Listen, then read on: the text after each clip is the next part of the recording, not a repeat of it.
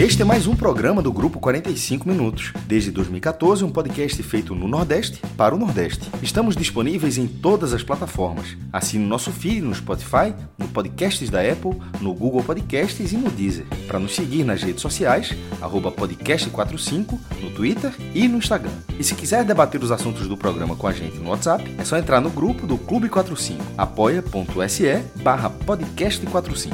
Muito obrigado pela escolha e pela confiança.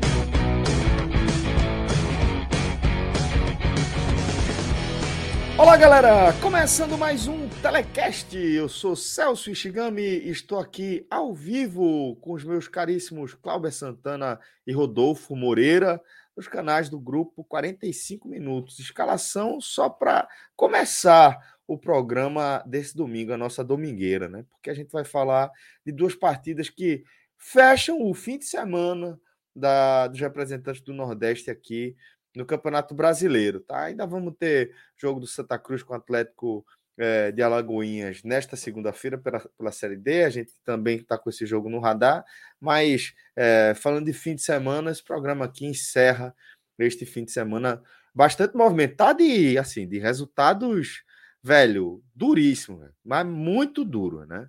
Falando é, de derrotas duras, de empates amargos, de viradas, é, porra, daquelas que você não sabe como é que o time vai assimilar.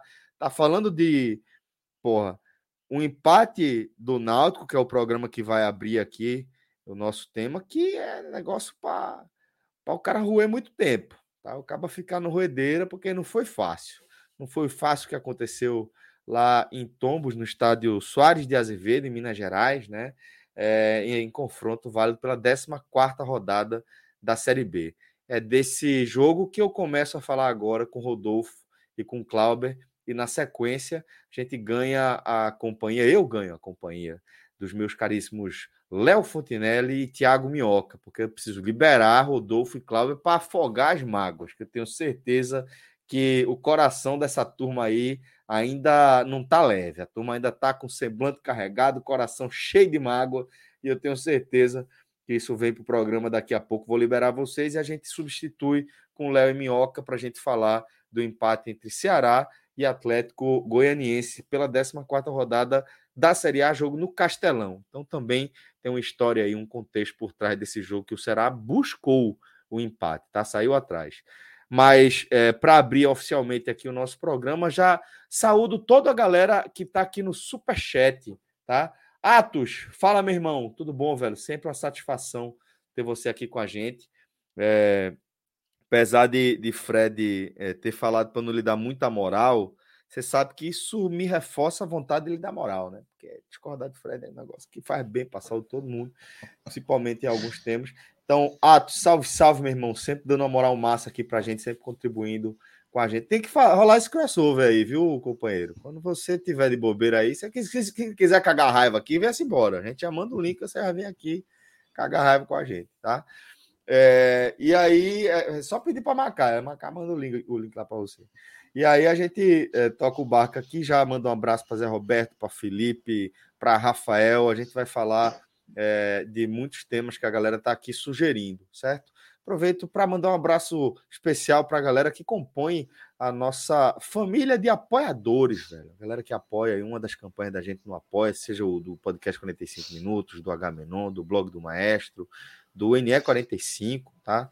Tudo isso é, é muito importante para que a gente possa continuar tocando o nosso trabalho. Afinal de contas, somos um grupo é, independente, não temos vínculo com qualquer outro grupo tradicional de comunicação, somos nós por nós mesmos, nossos parceiros e vocês, nossa família, nossa audiência maravilhosa que nos dá força e energia para seguir aí nessa cobertura massa.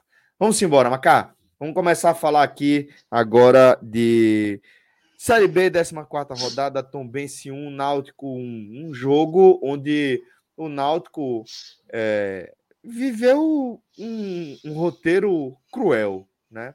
Porque todo jogo que você cede o resultado no último lance, nos instantes finais, você fica mexido. É inevitável que você fique mexido.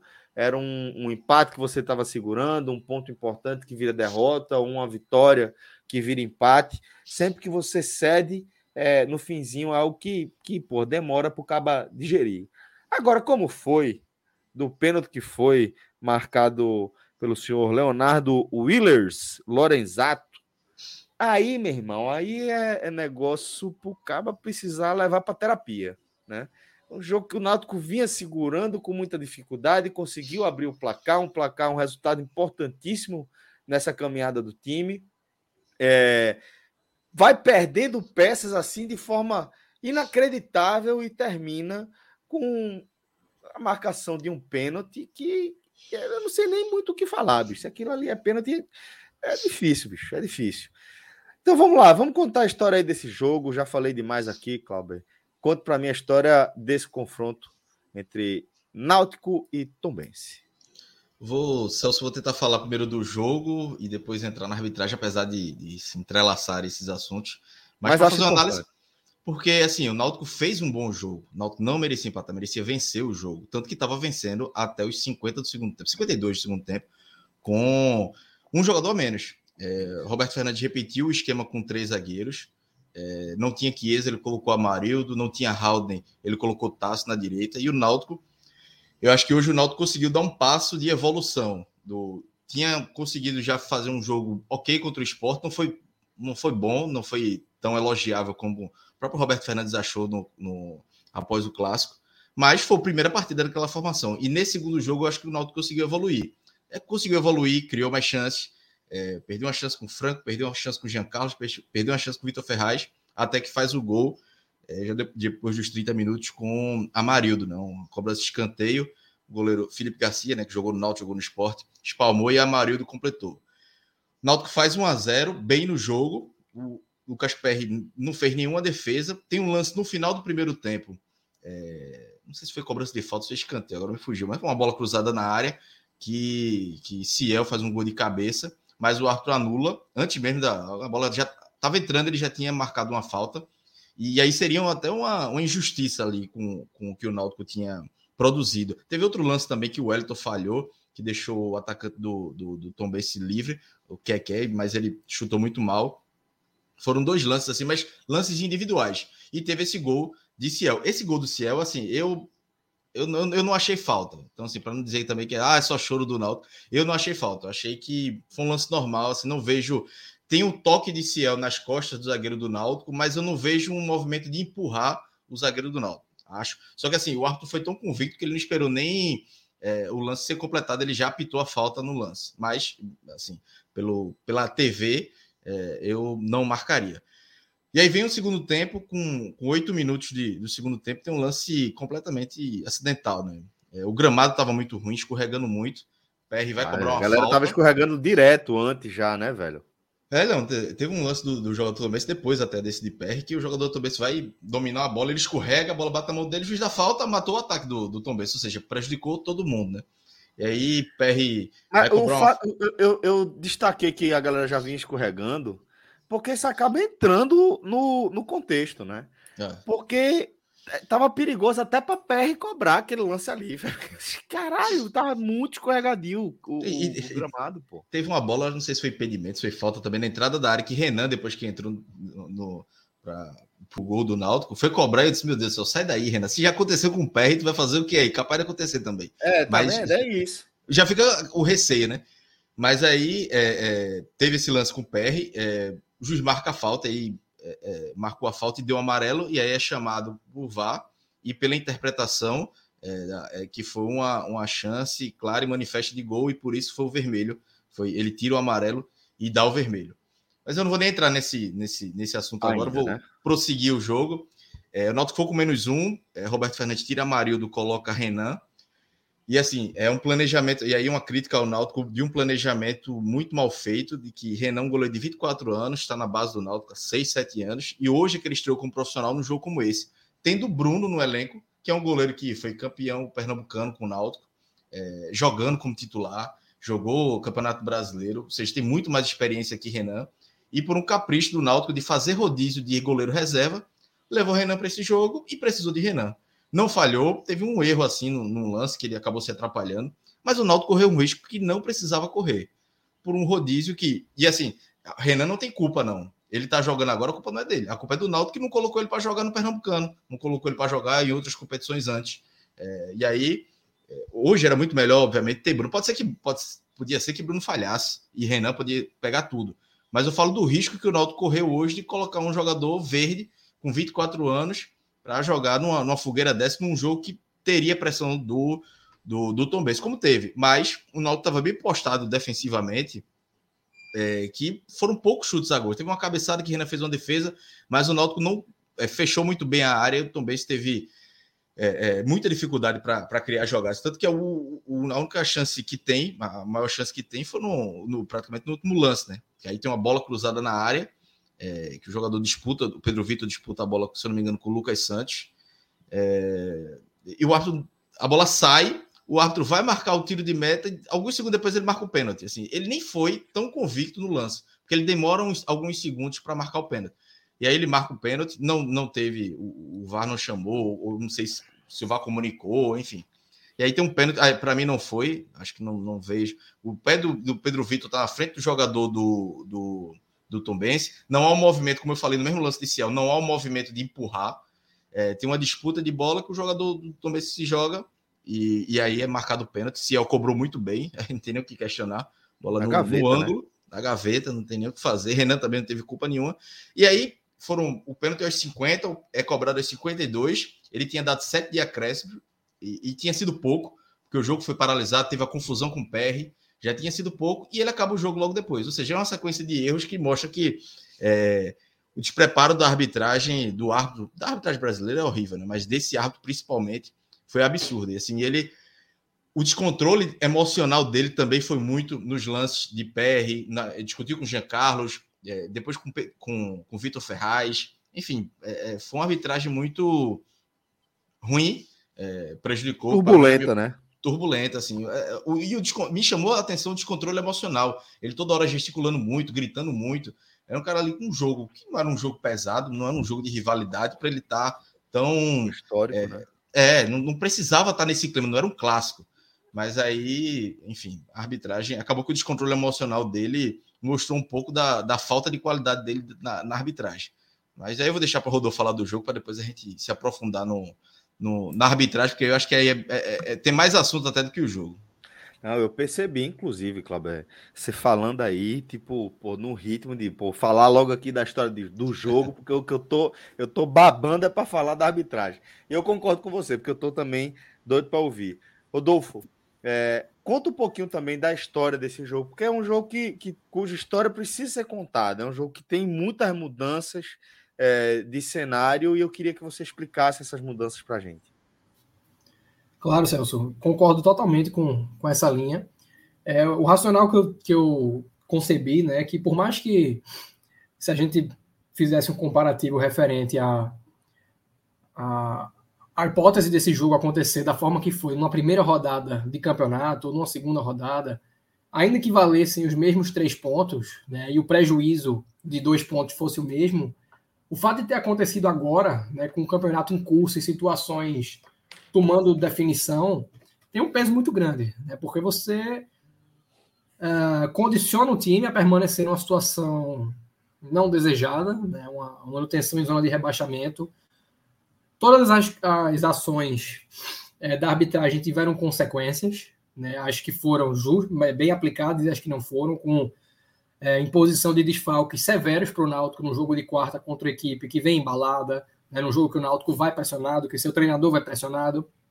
E é óbvio né, que tudo que a gente está analisando do ponto de vista de arbitragem foge do controle é, preventivo, corretivo do Náutico. Mas eu concordo muito com o Clauber quando ele diz que fica muito evidenciado uma falta de planejamento, porque eu acho que hoje o Náutico é um time é, despreparado em vários quesitos. Aí você tem um goleiro no banco, que veja só, é lógico que o, a, o cenário de, de, troca de goleiro ele é incomum no jogo de futebol, né? Você não, não é uma troca que acontece sem ser forçada, na, na grande maioria dos casos, e quase nunca é necessário que essa, que essa troca seja quando, necessária. Quando acontece, a gente lembra. Né? Exatamente. Quando acontece, a pô, aquele goleiro da, da Holanda que saiu para pegar. Bota pra, é, pra é, pegar, pra, pô, né? Já é muito raro acontecer, e quando acontece, a gente lembra. Exato.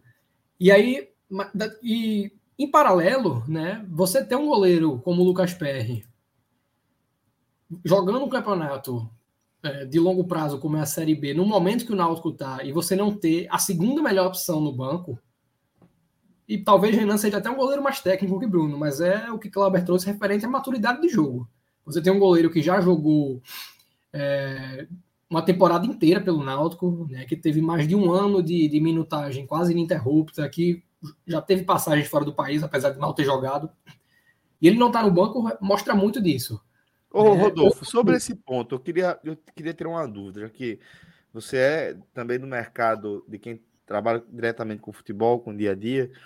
É, porque Clauber trouxe na análise dele a questão do rodízio, né? Rodízio de goleiros reservas. E eu sei que, que isso é relativamente comum. Então, queria que você explicasse um pouco mais sobre isso, se de fato é relativamente comum e se o problema aí é, reside no fato de Bruno não ter re recebido outras oportunidades antes e mais do que no rodízio. Seria por aí? Eu acho que essa é uma abordagem que ela faz sentido se você tem, primeiro, dois goleiros reservas no mesmo nível, né? Que você saiba que. Jefferson se... e Bruno, por exemplo, né? Jefferson e Bruno, dois atletas que se entrarem, né? Se, se for necessária a entrada, você não vai ter nenhum prejuízo técnico em, por ter um em detrimento do outro.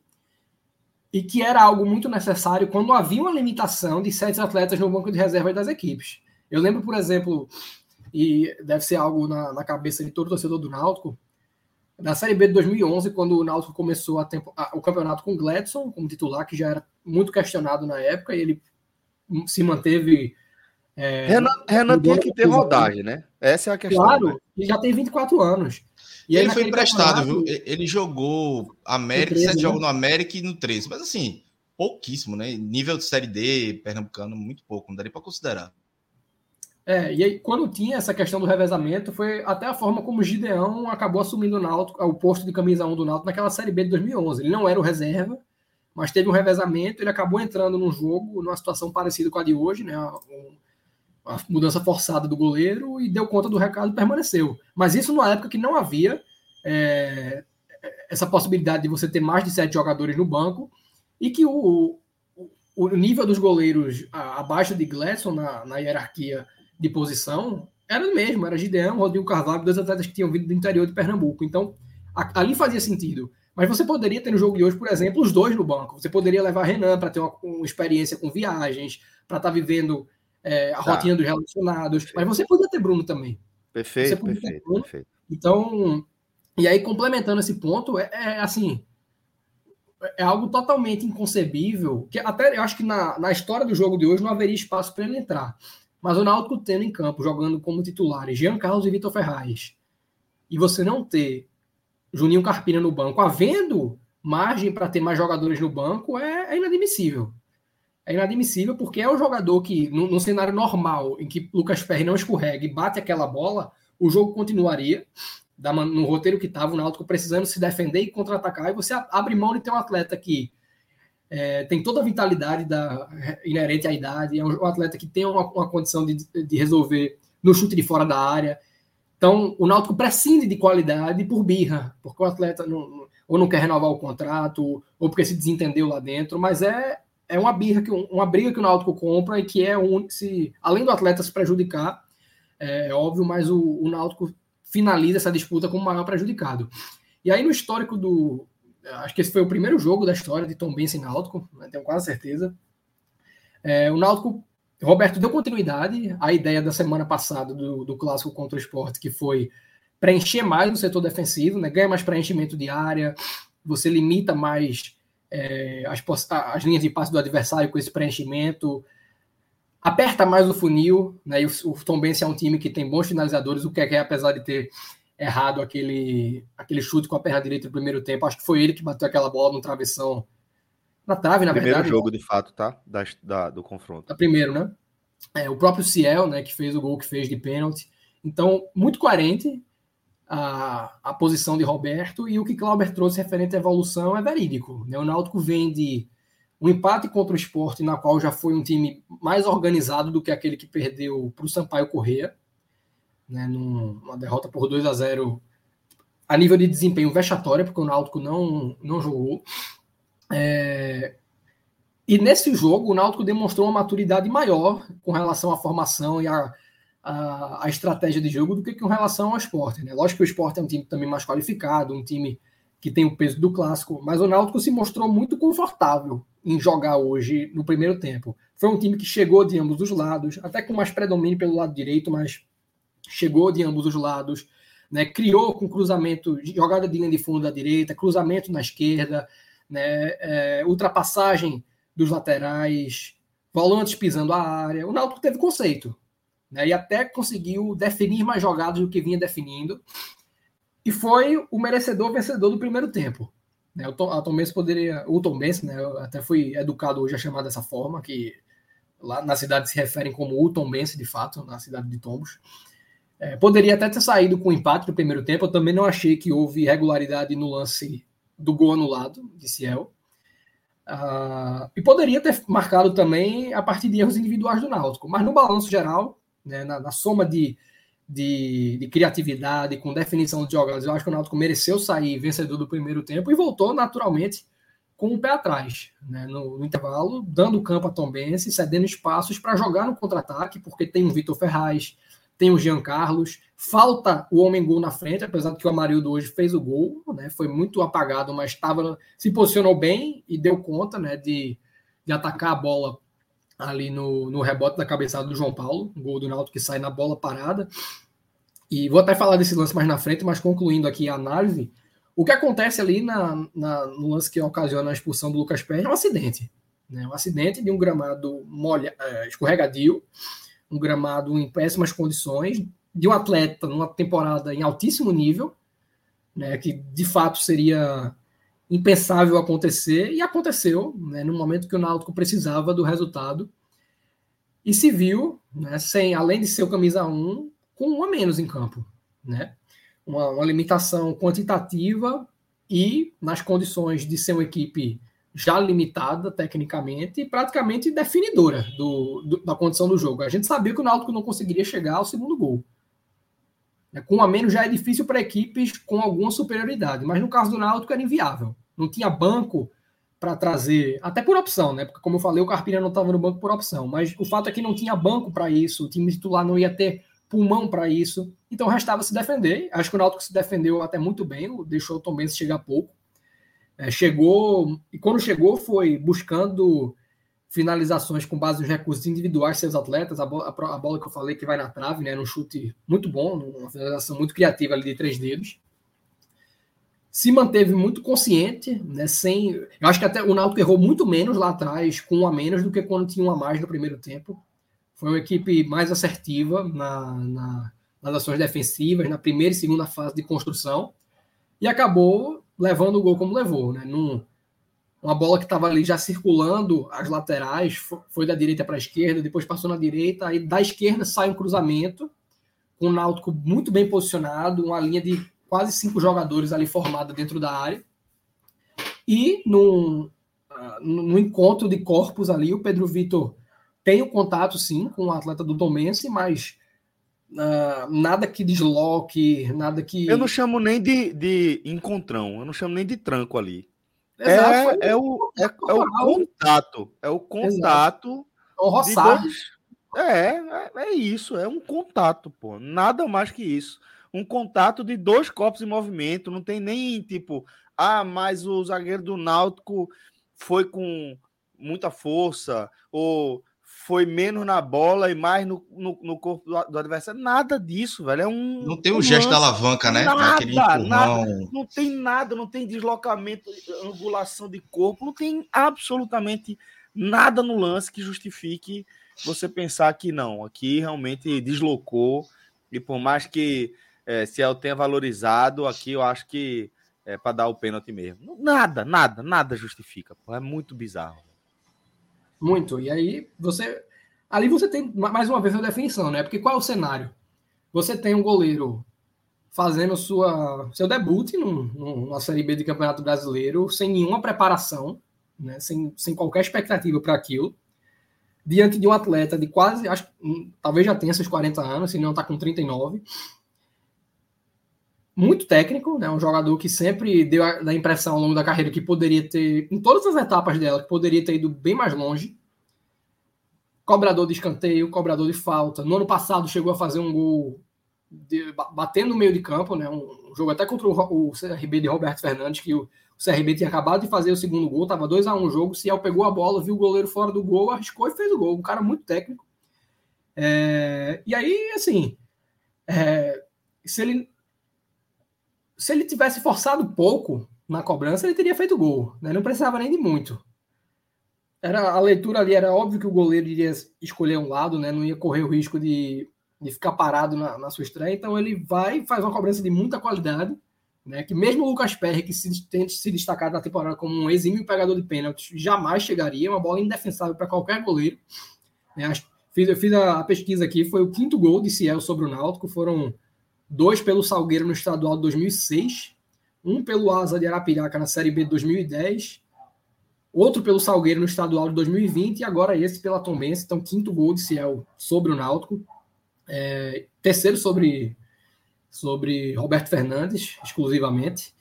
É, e você tem um, um, balde de água fria numa reação do Náutico, né? Seriam aí.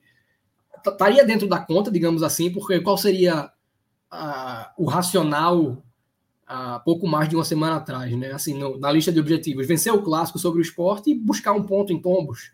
Então você teria os quatro pontos da conta, você iria para o jogo do Criciúma sem Lucas Perry expulso e Jean Carlos, suspenso com o terceiro amarelo, que já seria bem difícil. Mas a partir daquela expulsão, é, a partir daquela, da, daquela infração mal marcada, você perde Vitor Ferraz de cabeça quente, já no, no banco expulso né, por, por, reclamação assintosa e merecida. Né, uma reclamação é, devida. É lógico que o racional ali seria se conter pensando, por já, já eu sou a referência técnica para o jogo de, de quarta-feira, não posso deixar meus companheiros na mão, mas você não vai condenar. Da mesma forma que você não condena o Lucas Perry pelo instinto de chutar aquela bola, ou eu vi até alguns torcedores dizendo: ah. Não, pelo é, amor de Deus, porra. Você é maluco, velho. É, tinha gente, porra, ali era melhor cercar e deixar alguém chegar e fazia falta, e aí no, e, é, em paralelo, na, na mesma linha, no, no, lance do, do pênalti marcado, teve gente, ah, mas é porque o Pedro Vitor também é, não existe ir para o contato naquela bola. Pô, aquilo é instinto do cara. Ele estava vir, se virando, ia fazer o quê? Ia deixar o cara também saindo disparada para a bola, depois ele chega, cruza e sai o gol e dizer que ele não acompanhou. É, então, tudo que, que aconteceu, assim, o pênalti é um acidente porque não, não aconteceu, é, não está no controle do Náutico se o árbitro vai errar ou acertar. É, o lance do Lucas Perry é, é, um acidente assim que a gente vê. É o tipo de coisa que a gente vê 10 em 10 anos no futebol. Né? É um lance. É, tenho até que buscar depois esse conhecimento, porque disseram que. Aí eu não estou afirmando, né? Eu li que o correto seria voltar o lance, porque a regra diz que se tocar com o pé duas vezes é para expulsar, mas aí o toque foi com o joelho. Não, não sei se realmente é, existe essa brecha. Aí eu acho que é. Aí eu acho que é, é uma eu vi, eu vi, só para interrompendo já, porque eu vi um vídeo de Renata Ruel, comentarista da, da ESPN. Ela fala isso. Eu tinha ouvido um, um áudio de Wilson Souza, e aí Renata Ruel fala mais ou menos na mesma linha, dizendo que isso é um erro de direito, que isso aí, inclusive, pode ser um, um, um motivo para o Náutico pedir anulação, é, acho que do jogo não, mas do cartão, por exemplo. É, porque, segundo ela, na regra diz que é, teria que chutar a bola, e o jogador não chuta, não, não utiliza o pé. Eu não, não, não desconhecia essa regra, tanto é que, assim, quando eu vi o lance, é, eu imaginei que pudesse, é, assim, seria um amarelo, obviamente, porque não podia dar outro toque, mas pelo que ela disse na, na no programa da ESPN, que é, não foi um erro, foi um erro de direito, que era para ter mandado voltar a cobrança, nem amarelo era para ser. E ela fala também do pênalti também, que foi é, é, que não foi pênalti na visão dela. Então ela até termina o comentário, é um vídeo que está circulando, tem quase dois minutos, e ela diz que o Náutico foi é, completamente prejudicado em dois lances primordiais. É, eu não, eu não, tenho, eu não tinha esse conhecimento, eu, como falei, é um lance que a gente pouco vê. No meu entendimento, né, na, na, na aplicação da regra, a expulsão é justa. Né, se aí se existe realmente essa brecha, se é uma coisa que no, no, no manual está dissecado, ah, se não for com o pé, se é erro de direito ou não, cabe ao Náutico buscar e ver o que é que pode ser é, conquistado a partir disso. Se, se de fato há essa, é, essa brecha para atacar. Concordo com o Rodolfo. Mas, no, na, na, linha geral, cara, eu acho que o que o Náutico precisa agora é consolidar um modelo de jogo com base nessa estratégia. Não estou dizendo que tem que perpetuar três zagueiros, até porque o Náutico, que teve aí uma debandada de jogadores essa semana, né? vários jogadores saindo, outros com perspectiva de sair ainda.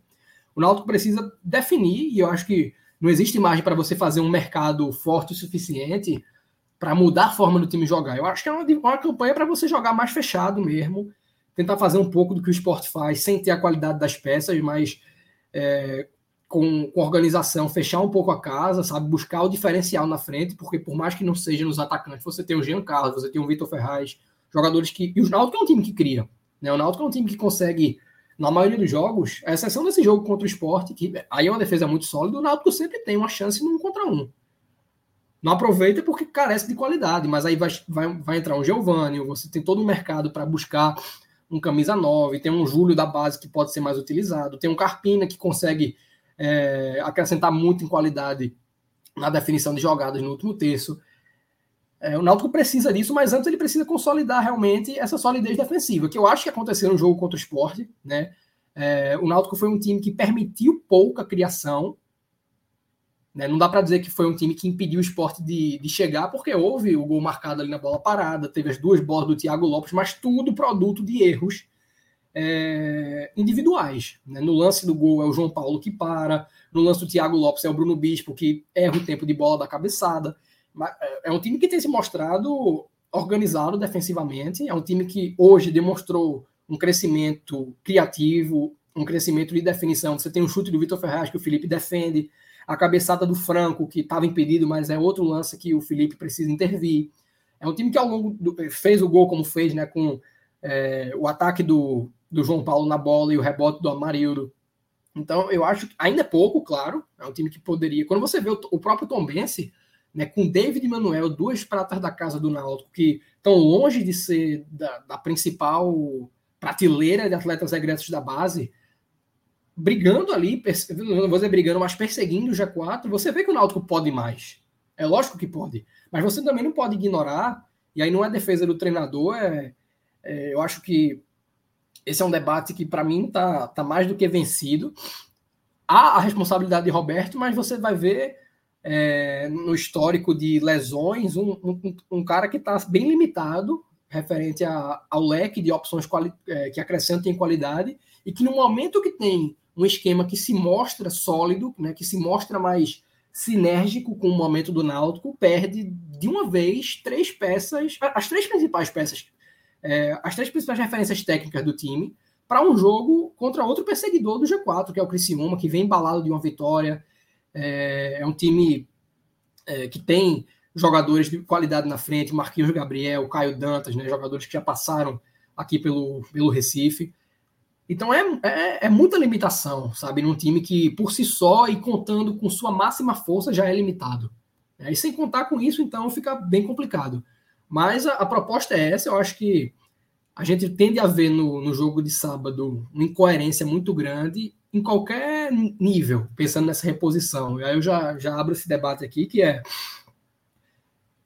para manter né, essa, essa proposta do jogo, o Roberto tem que tirar coelhos da cartola aí para escalar esse Náutico com dois meias, como, como fez hoje. Não tem Jean Carlos, não tem não tem não tem o Vitor Ferraz. Uma opção é o Giovanni, que é um cara que consegue é, que consegue jogar mais atrás.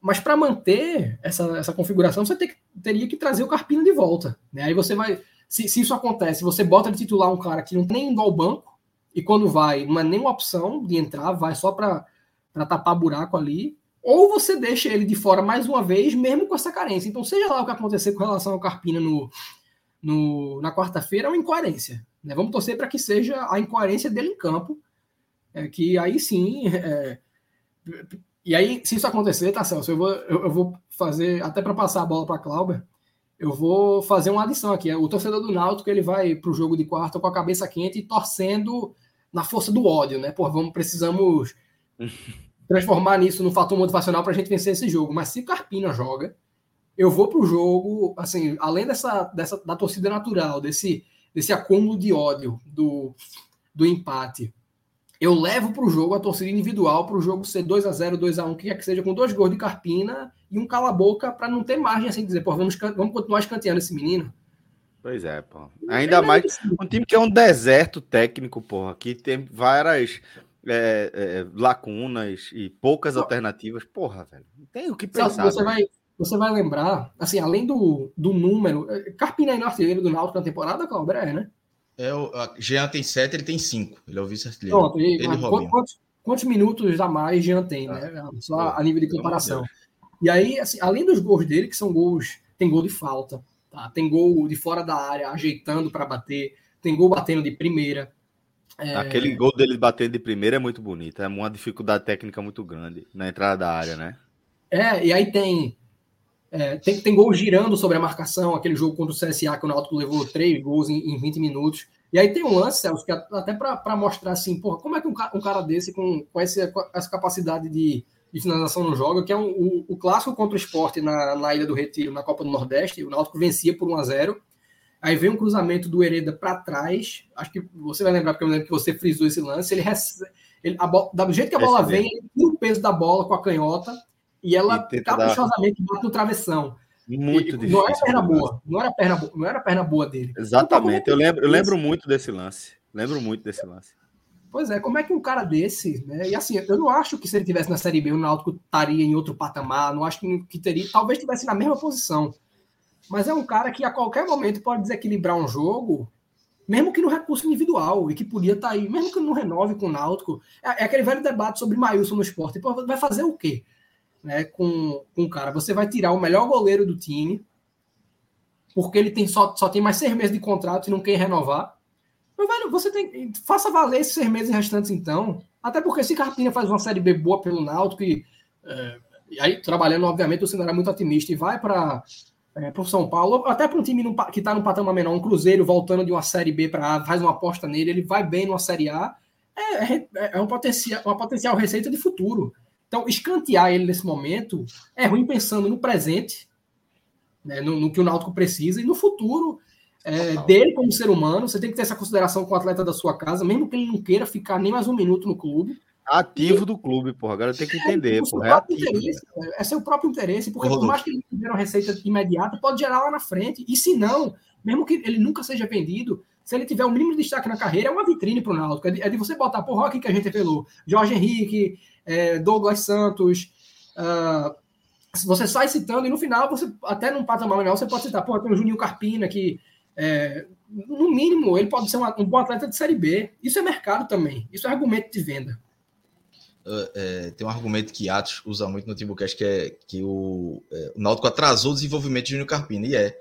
Hoje, a gente não sabe se ele tem condição de ser titular, mas por culpa do próprio clube. Da mesma forma, Renan, assim, o planejamento com a base que o Náutico vem fazendo. E aí hoje o Náutico está numa situação seguinte: é, Juninho Carpina está escanteado, não está é, é, não tá, não tá nos planos. E aí o Náutico ainda pensou em renovar e eles, ele querendo sair, obviamente, não tem oportunidade.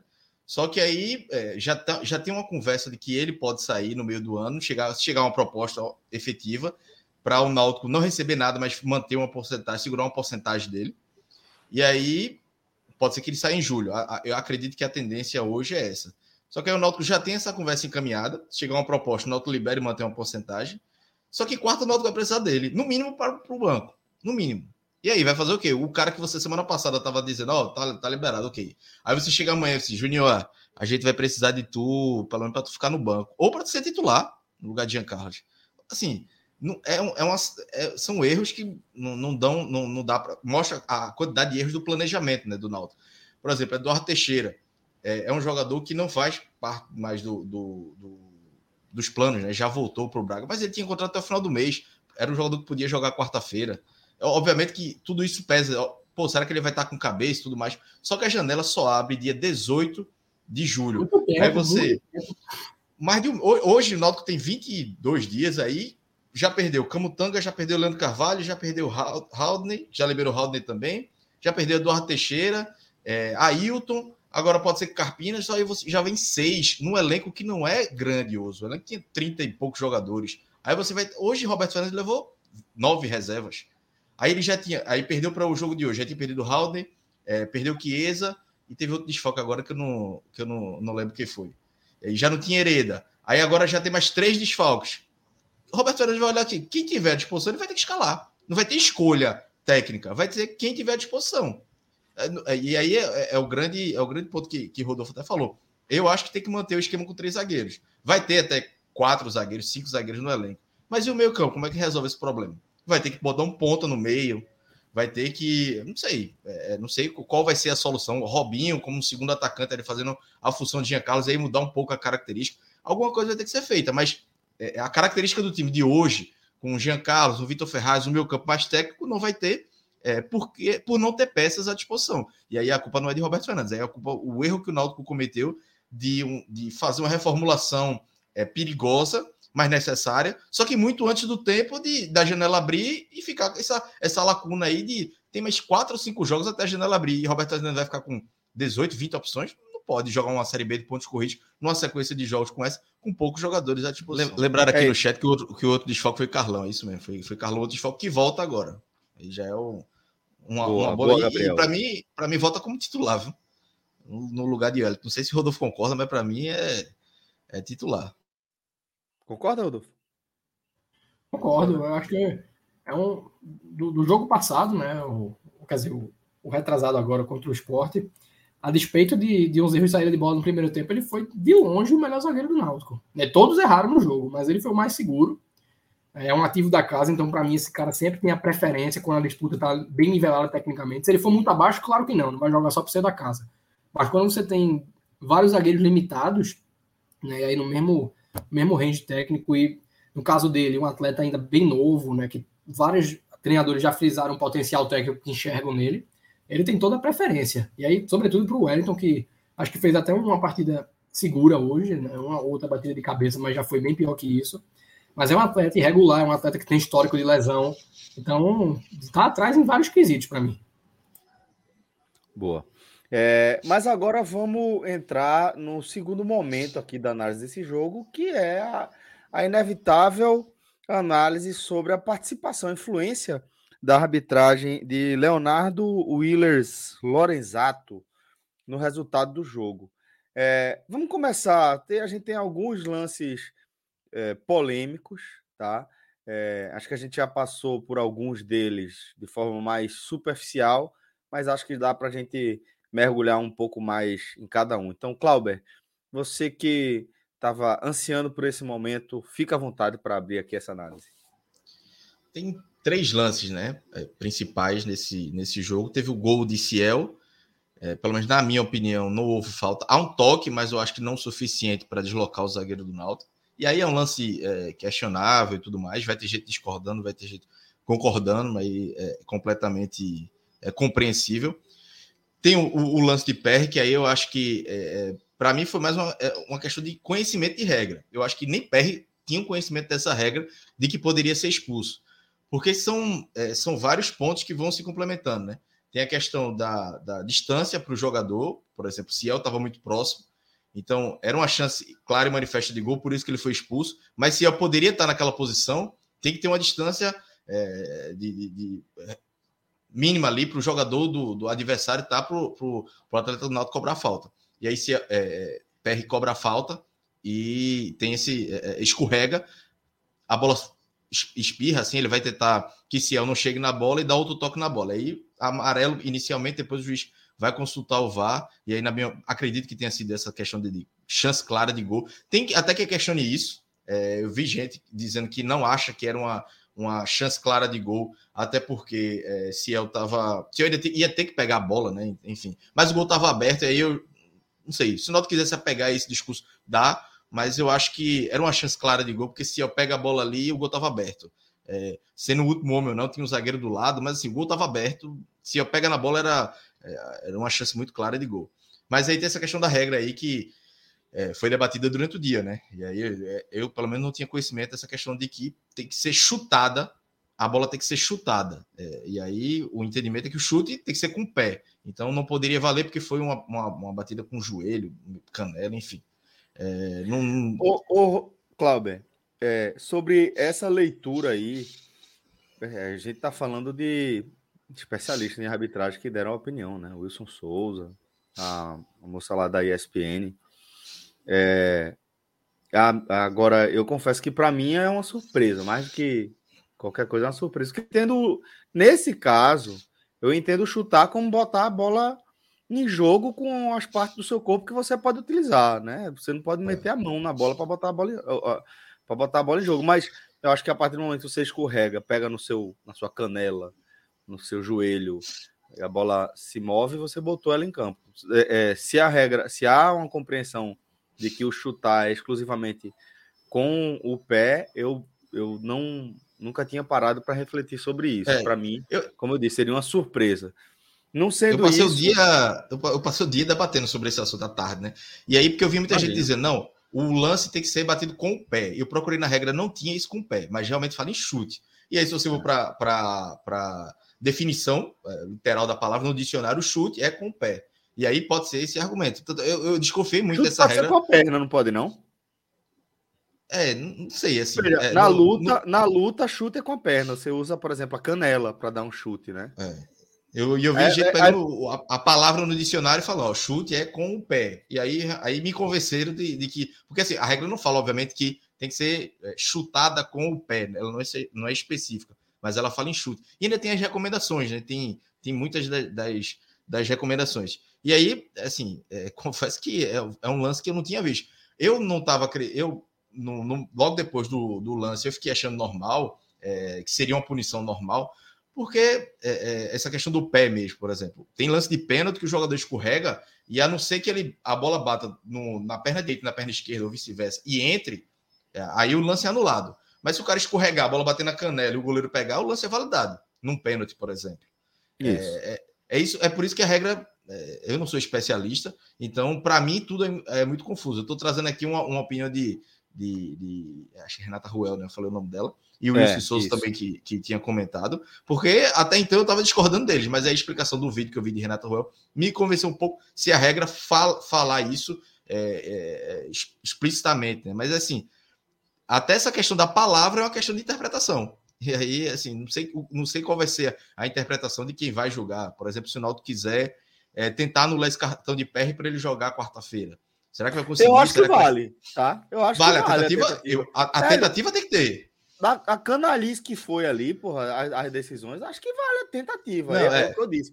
Do meu entendimento aqui, falando como comunicador, falando como jornalista, a leitura que eu fiz foi de que não, porra, chutar ali, acho que quer dizer movimentar a bola. Se fosse num pênalti, como o exemplo que você deu, escorregasse, batesse no joelho, Também. como foi, acho que dificilmente é, eu não consideraria que foi a cobrança propriamente dito, mas é, não sou eu que tenho que definir isso. Não sou eu, velho. Isso aí é o é. departamento jurídico do Náutico, que, como eu disse, pô, dois especialistas de arbitragem, que não é o meu caso, é, fizeram essa mesma leitura.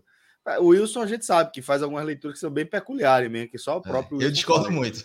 Eu discordo muito da leitura de Wilson. Por isso que eu faço, pô, beleza, é, o Wilson é o especialista. Eu já discordei dele de outras formas, mas vou ressaltar aqui: o especialista é ele. E deixando claro, não é sacanagem que eu estou dizendo. Eu já discordei de Wilson em vários momentos. Wilson, Agora, é, eu continuo dizendo que... que... ele entende muito mais, não é pouco mais, não, muito mais de regulamento de arbitragem do que eu, mas muito mais mesmo. Mas me dou o direito também de discordar dele de vez em quando. O, o Wilson dizia né? Dizia que aquele pênalti lá de Maílson, ano passado na final, não era para ter sido voltado. Veja, é uma opinião que eu acho que muita gente.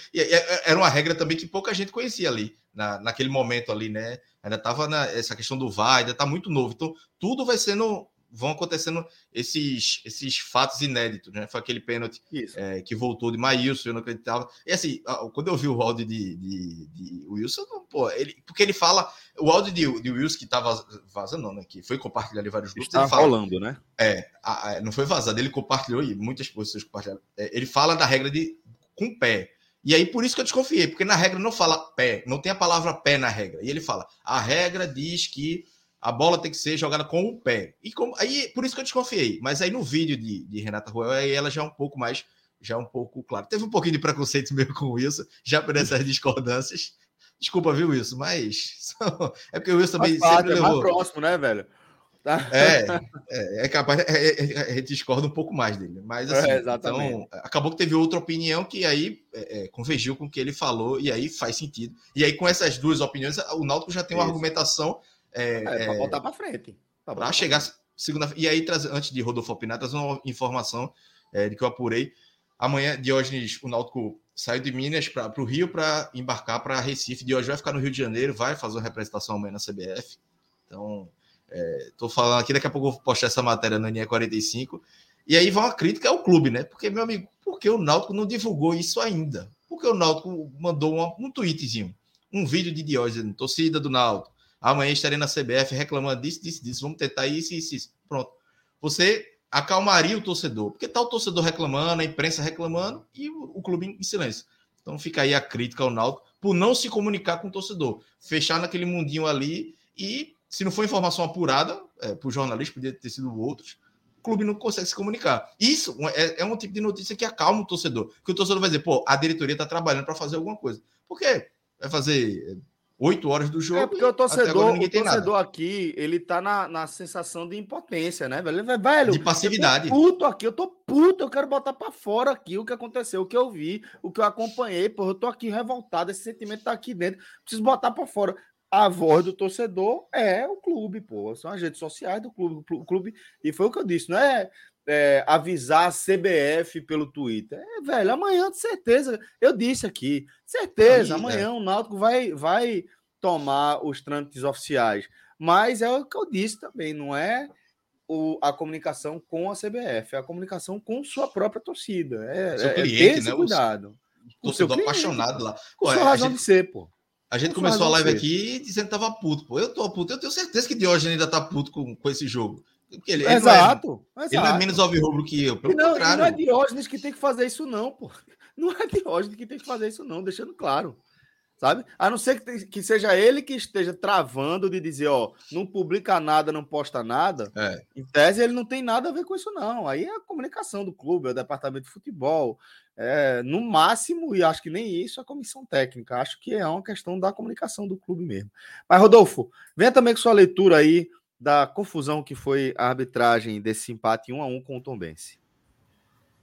Na leitura, assim, o que eu acho que existe de inaceitável mesmo é, é a marcação do pênalti. O lance, eu já, já antecipei, eu não acho que o gol anulado do Tom Benz no primeiro tempo foi correto, me pareceu um lance normal. E talvez coubesse ali, de fato, a intervenção do, do VAR. Né? Eu sempre tenho essa dificuldade de entender o momento de, né, de convocação do, do árbitro para o lance. Não acho que, que deveria ter sido anulado, mas é muito mais danoso o que aconteceu no fim do jogo. Primeiro porque né, o Náutico estava... A partir daquele gol anulado do Tom Mendes, o Tom Mendes seguia ali com os minutos finais do primeiro tempo e todo o segundo para virar a partida, né, no 11 contra 11.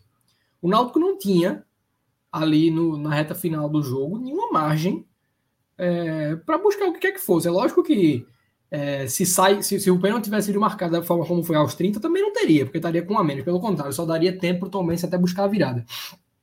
É, mas no fim do jogo, é, num, num lance totalmente assim, despretensioso, fora com, com, o jogador ali sem nenhuma possibilidade de, né, de fazer o que é que fosse, ele tem o domínio da bola. Até, até isso para mim foi irracional, né? O, o, o, jogador teria que ser muito infantil para fazer um pênalti ali naquela circunstância, porque não é um cara em via de finalizar. Não é um jogador.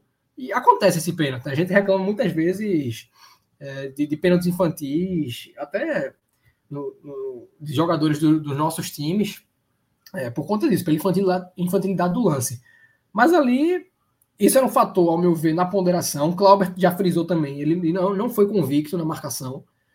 Ele não foi essa. O lance não aconteceu com ele correndo para marcar, não. Tanto é que quando você olha o, o replay do lance, a torcida da Tom Benz que pede o pênalti nem comemora, porque tem um, um, um gapzinho aí entre o, o, vamos dizer assim, o choque, né, que, o contato que existe e a marcação. E aí outro ponto que disse que aí trouxeram que realmente não tem propriedade de dizer se foi certo ou errado, o VAR não interviu. Né? Disse, ah, não, não era para intervir porque a interpretação do árbitro. Mas revendo o lance, eu não consigo ter essa, essa concepção. Eu acho que é um lance que fica claro que não, não há penalidade, não há deslocamento, não há intenção, não há sequer na, é, no, no, contato sem intenção, choque suficiente para o jogador cair. Né? E nem toda queda representa um pênalti. Então, para mim, me, me, parece, talvez na minha ignorância, um lance é, de intervenção do VAR e que custou ao Náutico ali dois pontos e, reforço, uma expulsão muito pesada. É porque se, se consegue reaver o cartão do Lucas Perry é uma coisa, mas o de Vitor Ferraz não vai ser. Né? É um desfalque para o jogo. Então, além de dois pontos, o Náutico Três desfalques, né? Três desfalques. É, com consequência dos erros da arbitragem, né? Perry, Vitor Ferraz, porque ninguém é sangue de barata para ver uma expulsão daquela e ficar calado, e é, é. Jean Carlos também.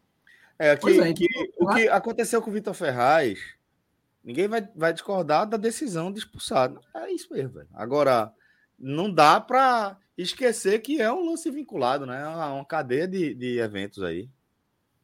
Pesada, pesada. É, é, todo acúmulo. É, você tem o jogador ali na, na leitura dele do campo. É lógico que o, pode ser até que vendo depois os jogadores do time ligam, não, realmente é para expulsar o goleiro, mas na leitura dos caras ali, porra, como é que esse cara vai expulsar o goleiro da gente? O cara escorregou, velho. Tem que repetir o lance. Então, o cara já tá com aquilo acumulado. Aí tem toda, todo o espírito dos caras, né? Pô, a gente segurou até os 52.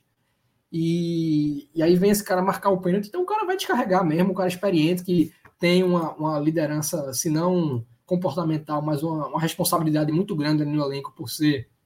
É, uma referência técnica, um atleta que saiu da base do clube, né? Ele foi é, na camisa 10 na base do Náutico, que jogou Série A, né? um atleta que conquistou títulos importantes. Então ele vai estar ali representando o papel dele. Aí, como eu falei, né? Podia ter, ah, porra, não vou me desgastar aqui, é melhor deixar os outros fazerem isso e enquanto eu me preservo para quarto, porque vão precisar de mim, mas não, não dá para condenar. Não dá para condenar, é, é, pedir demais é, de um jogador que está ali no calor do momento, que está vendo sua equipe prejudicada. E realmente saiu muito pesado, né? Eu espero que esse seja um campeonato muito tranquilo do Náutico, que na 34ª, terceira rodada já esteja bem seguro ali no meio de tabela, sem margem de queda, porque se chegar na reta final do campeonato brigando para não cair e trabalhando no pior cenário, cai para uma Série C ali por seus dois pontos, isso é, é, o, é o cenário que você volta por aquele jogo do Tom Benz, em que é, e aí depende até muito de quarta-feira, né? Da, da, se, se, acontece uma vitória por 3 a 0 de repente muito em função vai, vai ser o calor da partida, né? A torcida apoiando, mas pode ser um jogo que o Náutico perca, assim, com o passeio do Criciúma em campo, o Náutico totalmente desfalcado, abatido por esse resultado, e aí pode não ser só um prejuízo de dois pontos, né? Podem ser até cinco, se você for, dependendo de, do que a gente coloca na balança aqui na quarta-feira. Então prejudicou muito o Náutico, mas muito mesmo. Acho que foi um cara é, sem nenhuma convicção no lance, que ou prescindiu ou não teve a, a, a oportuna intervenção do VAR e realmente condenou o Náutico com uma semana de muita dificuldade. Muita dificuldade, vai passar uma reta final do primeiro turno no aperreio e se soma né, uma pressão que já existia por N aspectos. É o desempenho em campo, é o comportamento de, de, da diretoria em várias situações, né, a, a, as lesões que vêm aí dessa falta de cuidado com o gramado, vários aspectos que tem incomodado a torcida, e agora, né, para somar tudo isso, um, uma série de erros polêmicos da, da, arbitragem e da falta de atividade do VAR. Né? Tiveram as cotoveladas lá no jogo de Cruzeiro e CSA, que o VAR não foi chamado, a linha de impedimento lá do jogo com o CRB e Maceió, que o Náutico até acabou ganhando o jogo, mas uma linha de impedimento traçada de uma maneira muito esquisita, que validou um gol do, do CRB que não estava é, em condição, não, não, tá, não foi legal. É, e o Náutico precisa realmente Náutico, ter esse posicionamento não reclamou, né? Não, não reclamou. Não nenhum desses ganhou o jogo, ganhou o jogo, né? É. Então fica, fica mais. Não é para acontecer, mas você esfria um pouco. Mas eu acho que tem que se adotar essa postura e eu vou até ser um pouco mais. É, abranger um pouco mais, Celso. Eu acho que esse tipo de coisa que acontece, porque assim, a gente tem muito a linha do torcedor ainda, quando a gente olha o futebol nordestino, de Acho que o torcedor do esporte, no caso de hoje, não achou bom porque foi mais um ponto para o Tom Benz perseguindo o esporte ali. Isso. Mas, via de regra, a gente acha legal quando acontece com o rival, né? Porra, você tem que se lascar mesmo. É, quando, quando é com a gente, quando é o contrário, os caras acham bom, mas independente do que o torcedor ache, os clubes têm que ter um posicionamento coletivo pensando no produto futebol nordestino. Né? De, de, porra, vamos montar aqui um, um dossiê, vamos montar um, um, compacto de todas as vezes que o VAR não foi acionado, que determinados árbitros prejudicaram em determinado contexto. E aí, com a pesquisa, você precisa ver se existe um padrão em determinados árbitros ou não. É, mas existe muito, muita, muita margem de questionamento, até na Série A, né? sobretudo, acho que fica mais evidente. Mas você precisa ter essa abordagem coletiva, e eu acho que a gente é muito atrasado nisso. O Brasil como um todo, mas principalmente o Nordeste, como uma região é, com mais gargalos, né? desafios logísticos, preconceito, é, instabilidade de, de, mercado, tudo isso pesa, a volatilidade que tem de estar numa Série A, e não, como Fortaleza, aí brigando para não cair, jogando Libertadores. Se não tiver essa, essa visão é, de mercadoria mesmo, acho que a gente fica ainda mais sem, sem muitas armas, porque aí é o Náutico contra a CBF, contra um árbitro, já foram vários nessa Série B que tomaram decisões contraditórias. Então é uma briga difícil de se comprar, porque não é não é algo que vai se resolver anulando o cartão do Lucas Perry ou não tendo mais esse árbitro à frente do jogo do Náutico. Precisa ter essa, essa visão macro aí de todo mundo pleitear é, uma série de critérios que precisam estar estabelecidos para o bem do futebol nacional, mas aí pensando mais na região mesmo. Acá, vamos agora de destaques individuais, companheiro. Vamos falar aqui é, dos desempenhos dos atletas nesse 1 a 1 acho que o Náutico fez uma partida bem regular, assim. Quase todos os jogadores no nível ok. É, não teve ninguém que destou muito negativamente, nem positivamente. Mas acho que positivo, é, dá para destacar a partida de Franco, é, jogando mais à frente. Ele deu uma cabeçada no primeiro tempo, uma cabeçada perigosa, que que nem a Marilda daria uma cabeçada daquela, uma cabeçada forte no canto. Foi impedimento, mas foi um lance é, perigoso. Então, um jogador que vem evoluindo é, mais próximo do gol, mais jogando como meia mesmo, não, não volante. Curioso que o Náutico contratou ele como primeiro volante e descobriu que o cara não é um primeiro volante, né? Que, que de fato nunca foi muito na carreira, né? É um jogador muito mais ofensivo. E é, nesses dois jogos contra o Sport e agora é, contra o Tom Benz, ele tem mostrado é, essa característica. É, Vitor Ferraz, que fez uma partida ok, o próprio Jean Carlos também, é, nada muito decepcional, mas, mas fizeram partidas boas. Pedro Vitor também, participativo. Pedro Vitor é um jogador que erra muito e acerta muito, mas é porque um jogador também está aparecendo muito. Assim, para mim não é o melhor em campo, não está entre os três primeiros, mas é um jogador que contribui. Deu um chute fora da área, perigoso, que deu escanteio que saiu gol. É, ele acaba participando, obviamente, também do lance do pênalti. É, mas assim, como a gente já falou, né, o lance não houve pênalti, mas é um jogador que está sendo bem participativo. E no meio de um, um ataque com tantos problemas, o jogador consegue ainda é, criar, né? cruzar a bola na área, chutar, tentar algo diferente para não deixar o ataque é, do Náutico tão, tão burocrático. Acho que positivo não, não dá para colocar muito mais do que isso, não.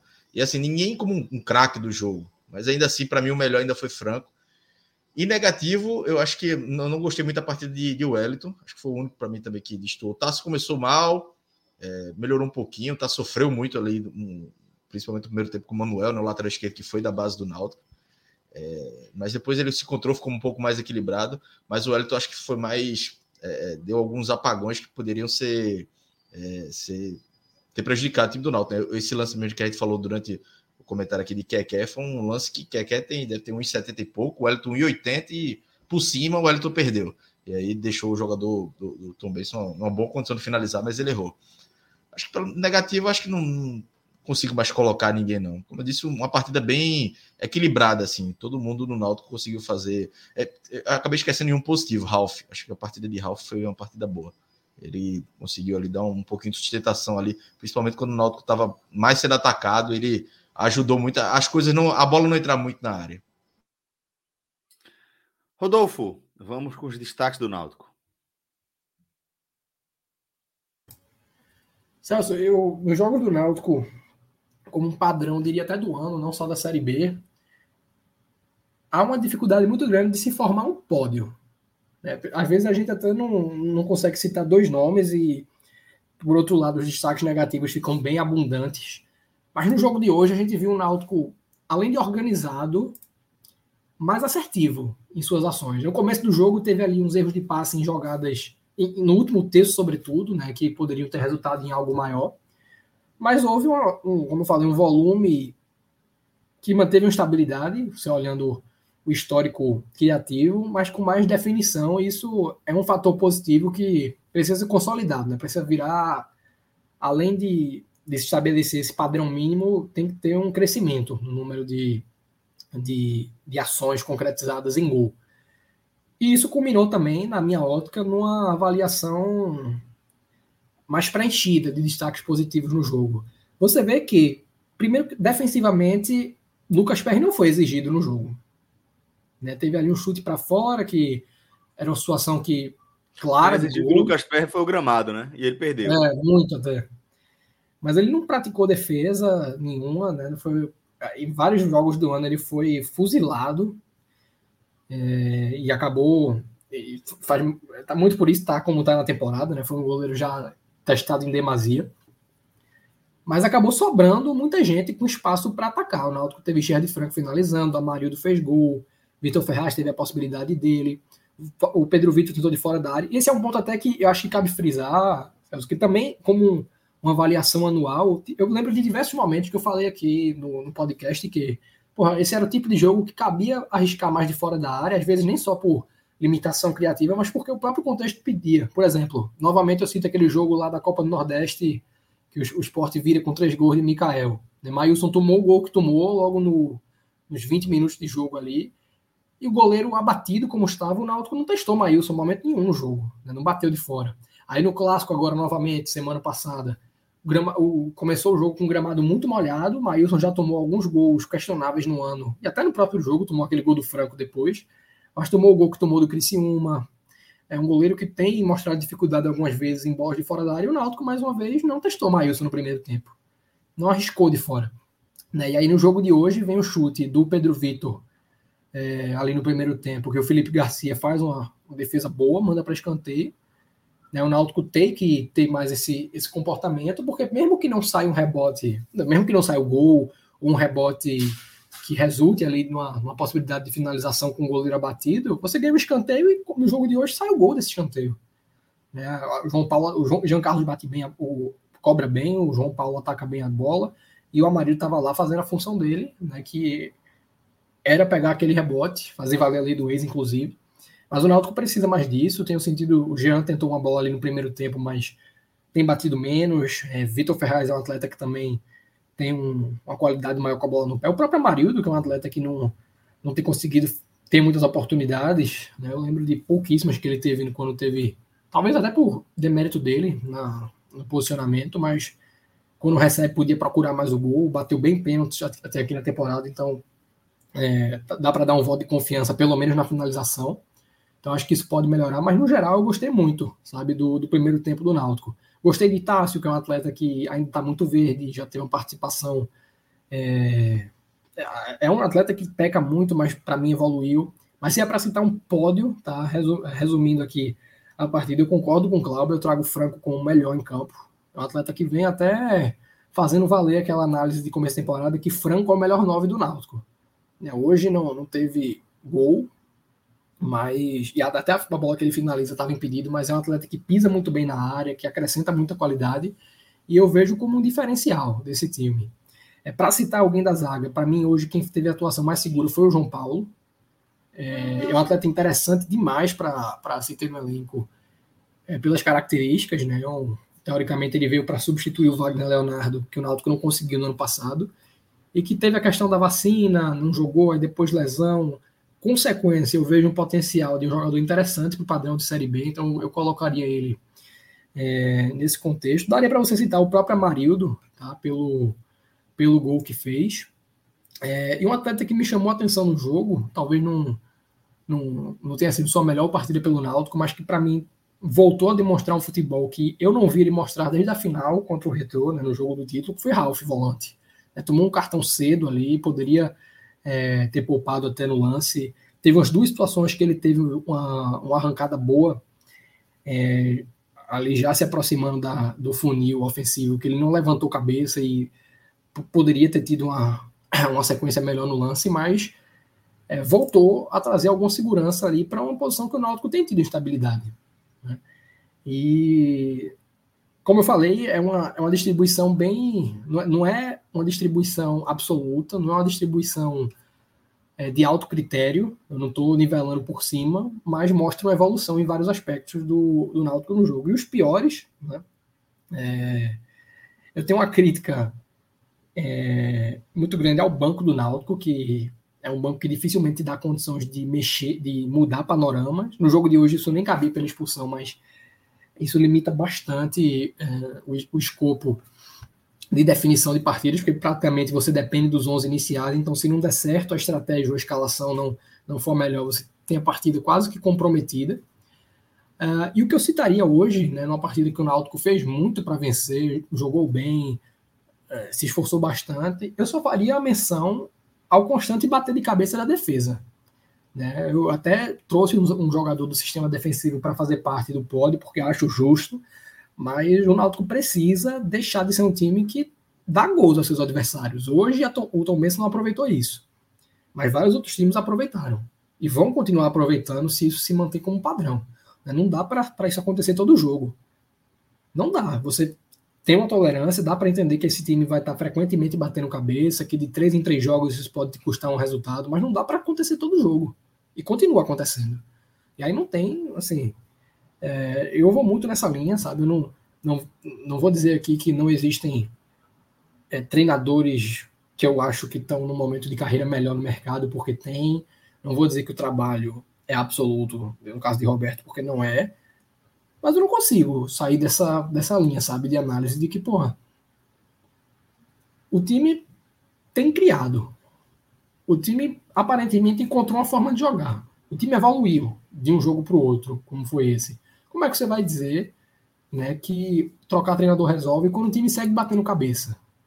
Né, quando os jogadores atrás continuam entregando possibilidades que vão fazer parte da, da rotina do Náutico, porque vão ser esses jogadores mesmo até o fim, e vai ser uma Série B é, na qual a maior, parte dos, a, maior, a maior parte dos times tem mais qualidade. Então o Náutico tem que ser é, praticamente impecável atrás e na frente. Atrás para não ceder chances e quando tiver aproveitar, segurar resultados. Isso, ao meu ver, para atingir a meta, que é uma campanha segura, que deu ao Náutico a condição ali de na trigésima rodada, trigésima primeira, já está com a permanência matemática quase que garantida, e olhando para 2023. Pô, quem é que eu vou manter? E tá, chegou a hora de acabar com essa espinha dorsal. Eu não estou dizendo que é preciso trocar tudo, mas chegou a hora de acabar com essa espinha é, e pensar na oxigenação, em mapear mercado, em balancear esse elenco um pouquinho entre base, apostas e realidades, que o Náutico não tem feito. O Náutico, esse ano, praticamente se valeu de refugos do mercado, né, baseou o mercado nisso e deu muito errado, apesar do título estadual.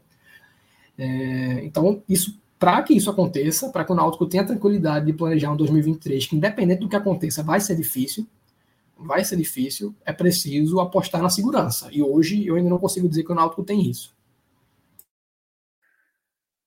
Clauber, teu complemento, companheiro, dos destaques. É, é mais ou menos isso aí. É, a questão negativa ainda coloquei o Elton, mas assim, a partida de Ralph, como bem destacado por, o Rodolfo, Rodolfo, é um jogador que importante, né? Fez uma, uma boa partida na, na, na final e caiu de rendimento, mas eu acho que é, é voltar a ter uma opção, principalmente para a cabeça de área, depois da saída de, de eu acho que é um reforço importante, né? que ele tenha sequência, porque é uma posição que o Náutico está em busca no mercado é, de um primeiro volante, porque Haldner saiu, e olha que Haldner nem era o primeiro volante, mas é, o planejamento do Náutico foi tão errado porque o Náutico achava que Franco era primeiro volante, percebeu depois que não era, adiantou o Franco e ficou só com o Ralf. E agora saiu o Haldane e agora o Náutico vai buscar um primeiro volante no mercado para contratar. E precisa de mais, né? Precisa de atacantes, é, precisa de jogador para defesa, tem muita coisa aí que o Náutico precisa fazer. É, que contrata logo, né? Para o dia 18 de julho, dia 20, se eu não me engano, o Náutico joga, aí já ter todo mundo à disposição, porque eu acho que Roberto Fernandes tem méritos, tem problemas, tem erros dele. Talvez um outro treinador podia estar tá desempenhando um futebol melhor, podia, mas outros também não estavam, como Felipe Conceição com esse elenco, com um elenco até um pouco melhor, com mais opções, não estava. E Roberto Fernandes conseguiu fazer. Agora também tem que dar material humano, né? A gente é, quarta-feira, Roberto Fernandes vai olhar para o elenco e vai ver quem pode escalar para colocar em campo. Porque a opção, a opção Aquece, de fato. ah, condição é, nenhuma. Jeito. Botava ali na, na, cabeça de área, mas como o Ralf foi bem, então vou ficar na reserva de Ralf ali. Fazendo sombra, né? É, se Rodolfo jogar do meio para frente, Rodolfo pode buscar uma vaguinha já como titular. Mas tem muita gente que pode pensar essa uma vaguinha aí, viu? Oh, velho, que é isso. Mas vamos lá, galera. É, fica aqui ainda, eu já vou trazer para a tela também nossos caríssimos Léo Fontinelli e Thiago Minhoca, essa turma que vai reforçar nossa escalação a partir de agora para a gente falar do outro um a um deste domingo. Antes de a gente é, começar a falar de Ceará 1, Atlético Goianiense 1, vamos chamar aqui o nosso Bet Nacional. Salve, salve, Thiago Minhoca, salve, salve, Léo Fontinelli. Satisfação trocar essa ideia com vocês aqui também. Boa noite, Celso. Vamos nessa.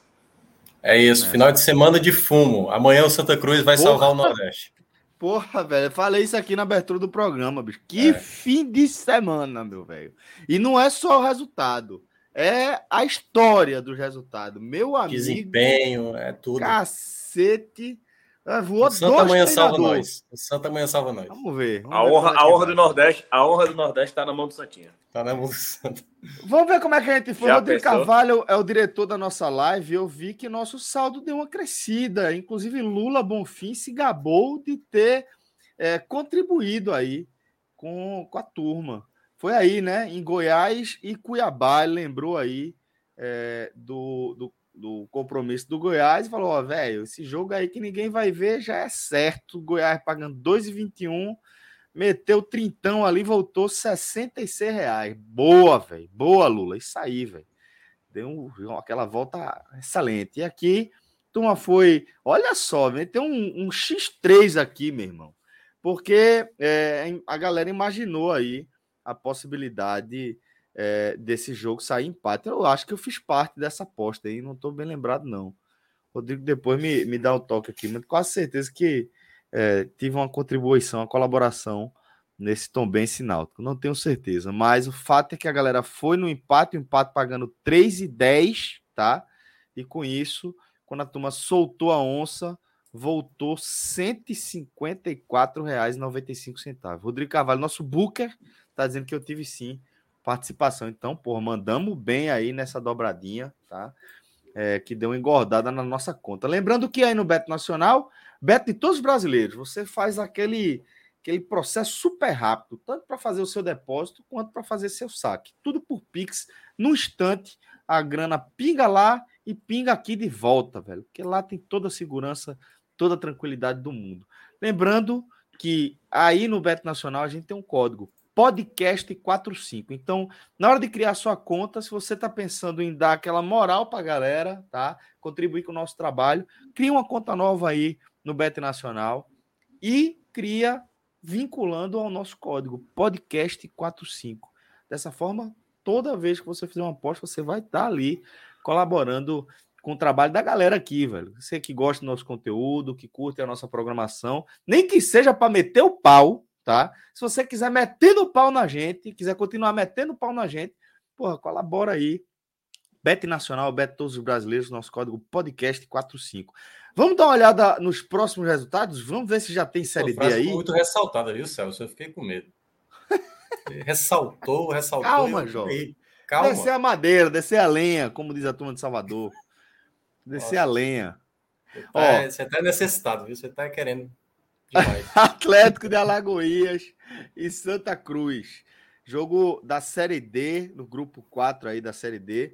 O Atlético pagando 2,46. O Santinha tá pagando quanto? Deixa eu ver aqui, tá? a câmera tá na minha frente. 2,94. E o empate tá 2,82. Ótimas odds aqui, tá? Ótimas odds. Jogo que vale muito, né, Minhoca? Eu acho que, que é um jogo perigoso aqui para o cara, o cara fazer um, um, dar um palpite, né? É, o Santa, se conseguir pontuar, já volta para o G4, né? Então, é uma boa oportunidade. O Atlético de Alagoinhas tá, segue ali na última colocação. Pois é. é uma é. boa oportunidade, né? Tentar recuperar o que perdeu os pontos em casa na rodada passada. Então, assim, na torcida pelo Santa, vai dar certo? Eu, eu, diria, eu, diria, que o, eu, diria, eu diria que o Santo, o Santa vai conseguir pontuar, certo? Mas eu não sei se esse final de semana já foi um aviso para o Santa, né? Vem empate, ele... empate ou Santa, como é que tá, Rodrigo? Tá, acho que tá 1,33. É, 1,41. É, aí teria que combinar com algo mais aí. É, exatamente, Minhoca. Aí tu quer confiar é. no Santa e ainda combinar com outra coisa? é, Esse Léo, velho. Rapaz. Fala isso não. Ó, o Isma, é... Isma tá aqui e ele ó, vai ficar, ficar. Olha, ó. O Isma tá ele concordando com você, mas isso, porque... Não, eu tô falando, não, mas eu tô falando que são duas probabilidades. Eu não tô nem acompanhando, não. Eu boto fé no Santa. Eu boto fé no Santa. Eu tô falando que ó. vai aumentar a chance de, de, de entrar água aí.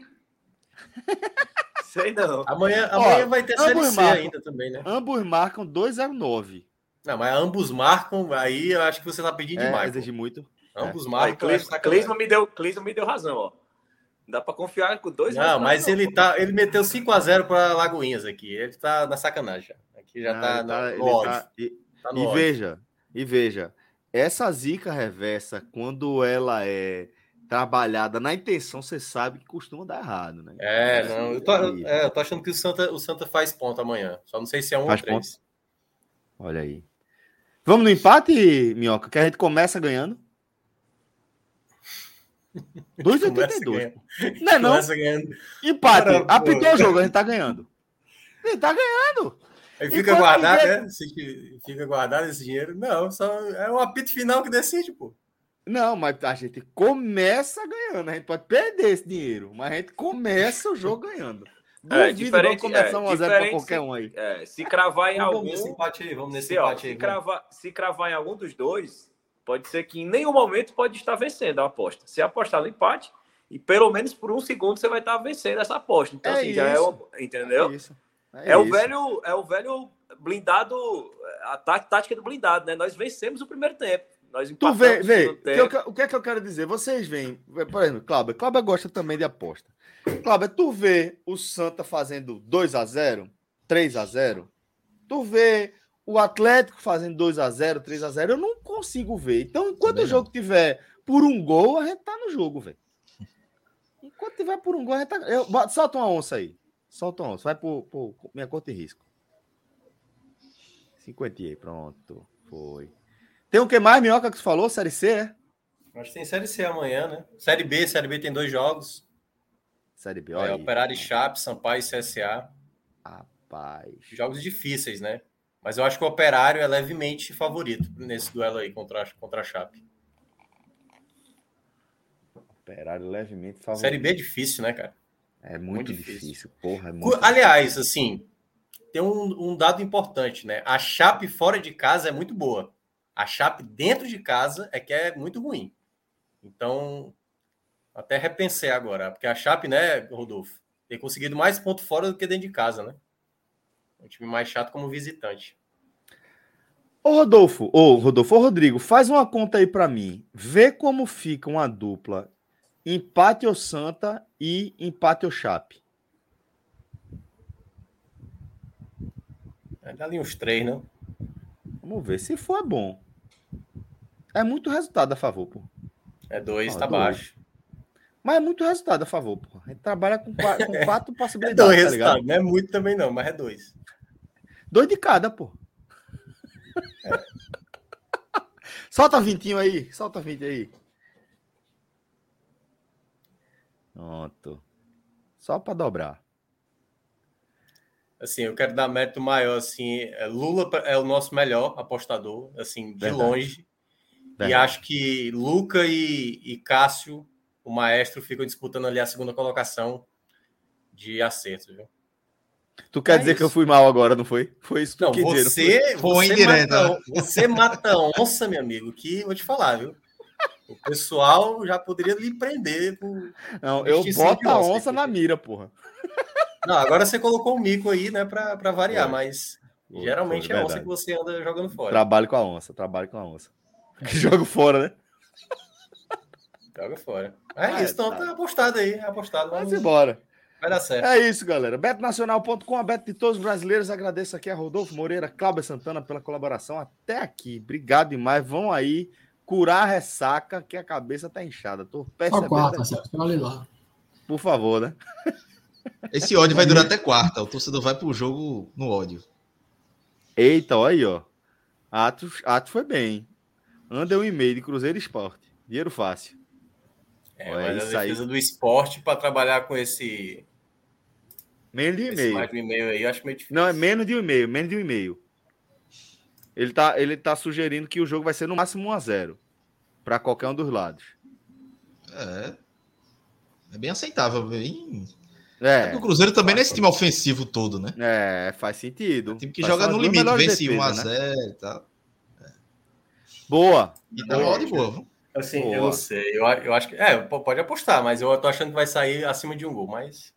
É mesmo, Minhoca? Vai sair uma hora, né, Minhoca? É impressão, mas eu sou um voto aqui, né? Cláudio se empolgou, vai, vai, vai junto com o Cláudio aí, pô. Atos já Só, gastou solta cinco... Os cinco reais, bota os 5 reais de Atos aí. Bota, é, pronto, já, já repassa. Pronto. 12 Atos, reais. Botasse é pra torar. Agora, se, se der bom, eu vou ficar puto. ah, tá bom. É, Odd tá 2,43. É, é um beija-flor é, aí, né? Um beija-florzinho aí. É, beija-florzinho, exatamente. Vamos embora, então. Obrigado aí mais uma vez a Cláudia Rodolfo. Valeu, galera. Vamos abraço, seguir galera. aqui com valeu, nossa valeu. pauta. Um cheiro para vocês. Ótimo fim de domingo. Vamos lá, vamos seguir aqui e bater o centro do segundo tempo do nosso telecast desse domingo. Agora, para falar de outro um a um. Dessa vez, do quarto compromisso do Ceará com Marquinhos Santos é, à frente do comando técnico da equipe. E após esses quatro compromissos, sendo três pela Série A e um pela Copa do Brasil. O time do Ceará segue sem saber o que é vencer, tá? São três empates e uma derrota nesse intervalo aí, é, sob o comando de Marquinhos Santos. E num, num confronto, Léo, que eu queria que você trouxesse para mim a leitura de como foi. Qual é a história por trás desse 1 a 1 onde o Ceará sai atrás mais uma vez, tá? Do placar e vai buscar é, o empate ainda no começo do segundo tempo, com o Rainer marcando gol contra, mas não teve força para buscar a virada e conseguiu que seria a primeira vitória sob o comando de Marquinhos Santos. Já fica um, um já para uma dúvida mais densa é, sobre o vestiário de Marquinhos, Léo? Celso, sem, sem dúvida alguma. É, para iniciar essa análise do jogo de hoje, eu vou voltar para o momento da contratação do Marquinhos Santos. E foi uma informação, assim, é, é, foi um fato que aconteceu e que pesou em favor da contratação dele, além de, de conhecer essa faixa de campeonato que o Ceará geralmente ocupa, conhecer o nosso mercado, o, conhecer o, elenco do Ceará, e, e algo que foi colocado como prioritário para a diretoria, para o próprio Marquinhos, é que a diretoria acreditava muito no grupo de atletas e acreditava muito no trabalho que tinha sido construído pelo Dorival até então. E que esperava-se que o Marquinhos Santos não mexesse naquilo ali, que ele desse uma continuidade, que ele mantivesse os padrões. E a gente percebeu já desde o primeiro jogo contra o Atlético Mineiro, onde ele teve um contato de 20 minutos, 15 minutos ali numa apresentação que inclusive foi aberta à torcida ele teve 15, 20 minutos, segundo palavras dele, de, de conversa com o elenco. E já no primeiro jogo a gente já começou a perceber mudanças na, na, no posicionamento do Ceará em campo, na forma de trabalhar a bola, principalmente na saída de bola do Ceará. Né? O Ceará fazia uma saída apoiada. É, os zagueiros do Ceará, a gente já repetiu aqui diversas vezes, e o goleiro, eles não têm é, é a saída de bola como um atributo positivo deles. Assim, eles têm muita dificuldade nisso. E o Dorival usava sempre, tanto o Dorival como o Thiago Nunes usavam uma saída mais apoiada com os laterais, com os próprios é, zagueiros e o, e o, João Ricardo ele se sentia mais confortável ali para sair com a bola, porque se sentia protegido. Ele priorizava sempre aquele toque de lado. E já no jogo contra o Atlético Mineiro, a gente viu que o Marquinhos Santos começou a fazer uma saída de três ali. Os próprios zagueiros avançavam mais, ele subiu mais a linha dos zagueiros. E você percebeu claramente desde o primeiro momento que os jogadores se sentiram desconfortáveis com aquilo ali, assim, com aquele tipo de saída de bola. Ele, ele mexeu no estilo dos laterais, né? Ele colocou os laterais do Ceará. É, ficavam muito, sempre tentando centralizar o jogo, é, o Nino buscando menos além de fundo, o Pacheco praticamente quase nunca buscando além de fundo. Ele insistiu em, em abrir o Vina pela ponta, em vez de jogar centralizado. Então, assim, é aquela coisa que parece que é inerente a todo treinador, assim, a falta de humildade, assim. Você, mesmo sendo claramente advertido que você viria para fazer o feijão com arroz, que o trabalho que existia devia ser o padrão, que, que era o que o, o departamento de futebol esperava, ele não consegue não tentar dar a cara dele e mostrar, olha como eu sou genial, como eu enxergo além dos outros. E não precisava, e não precisava, e eu acho que justamente é isso que torna o, o Marquinhos hoje tão frágil no cargo que ele ocupa. Porque justamente o ponto prioritário que fez grande parte da torcida é, aceitar o nome dele no começo, não foi algo que foi nossa, é o Marquinhos Santos, mas foi algo que, dentro da, da explicação do contexto que foi dado é, pelo, pelo, pelos repórteres que cobram o dia a dia, por pessoas, fontes da diretoria, é que isso foi colocado como prioridade. Se ele tivesse mantido o padrão e pela dificuldade da ausência do Mendonça, para os jogadores mesmo, por algum momento, alguma atuação, é, é, tivessem não conseguido os resultados ou mostrado alguma regressão, mas essa regressão ocorreu claramente onde ele, no momento onde ele promoveu várias mudanças necessárias e que claramente não funcionam desde o primeiro jogo. Assim. O Ceará, é, sob o comando do Marquinhos Santos, conseguiu marcar seu primeiro gol. E, e, como foi, da forma que foi.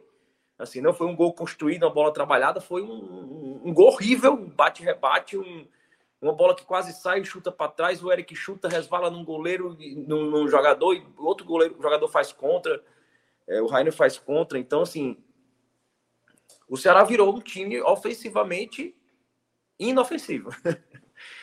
é, por, para, apesar de parecer paradoxal, mas assim, o Ceará, em termos de ataque, ele é completamente inofensivo. Assim, ele não cria jogadas, ele não chuta gol, ele. Para que isso funcionasse minimamente bem nesse período, o Ceará teria que pelo menos ser muito eficiente nas chances que tem, mas ele sequer é, é tem chance de, de de ter uma. O Ceará estava com um aproveitamento muito bom assim, das chances que tinha dos arremates a gol, mas mesmo assim ele criava muito, ele chutava muito a gol. E isso caiu drasticamente. Assim, o Ceará é um time que roda a bola e não leva perigo. Assim, é um time que está é, tá se apoiando muito no, no, no, jogo, no jogo dos volantes, mas não se apoiando como o Dorival fazia, né? O Dorival se apoiava nos volantes para justamente fazer os pontos jogarem. Assim.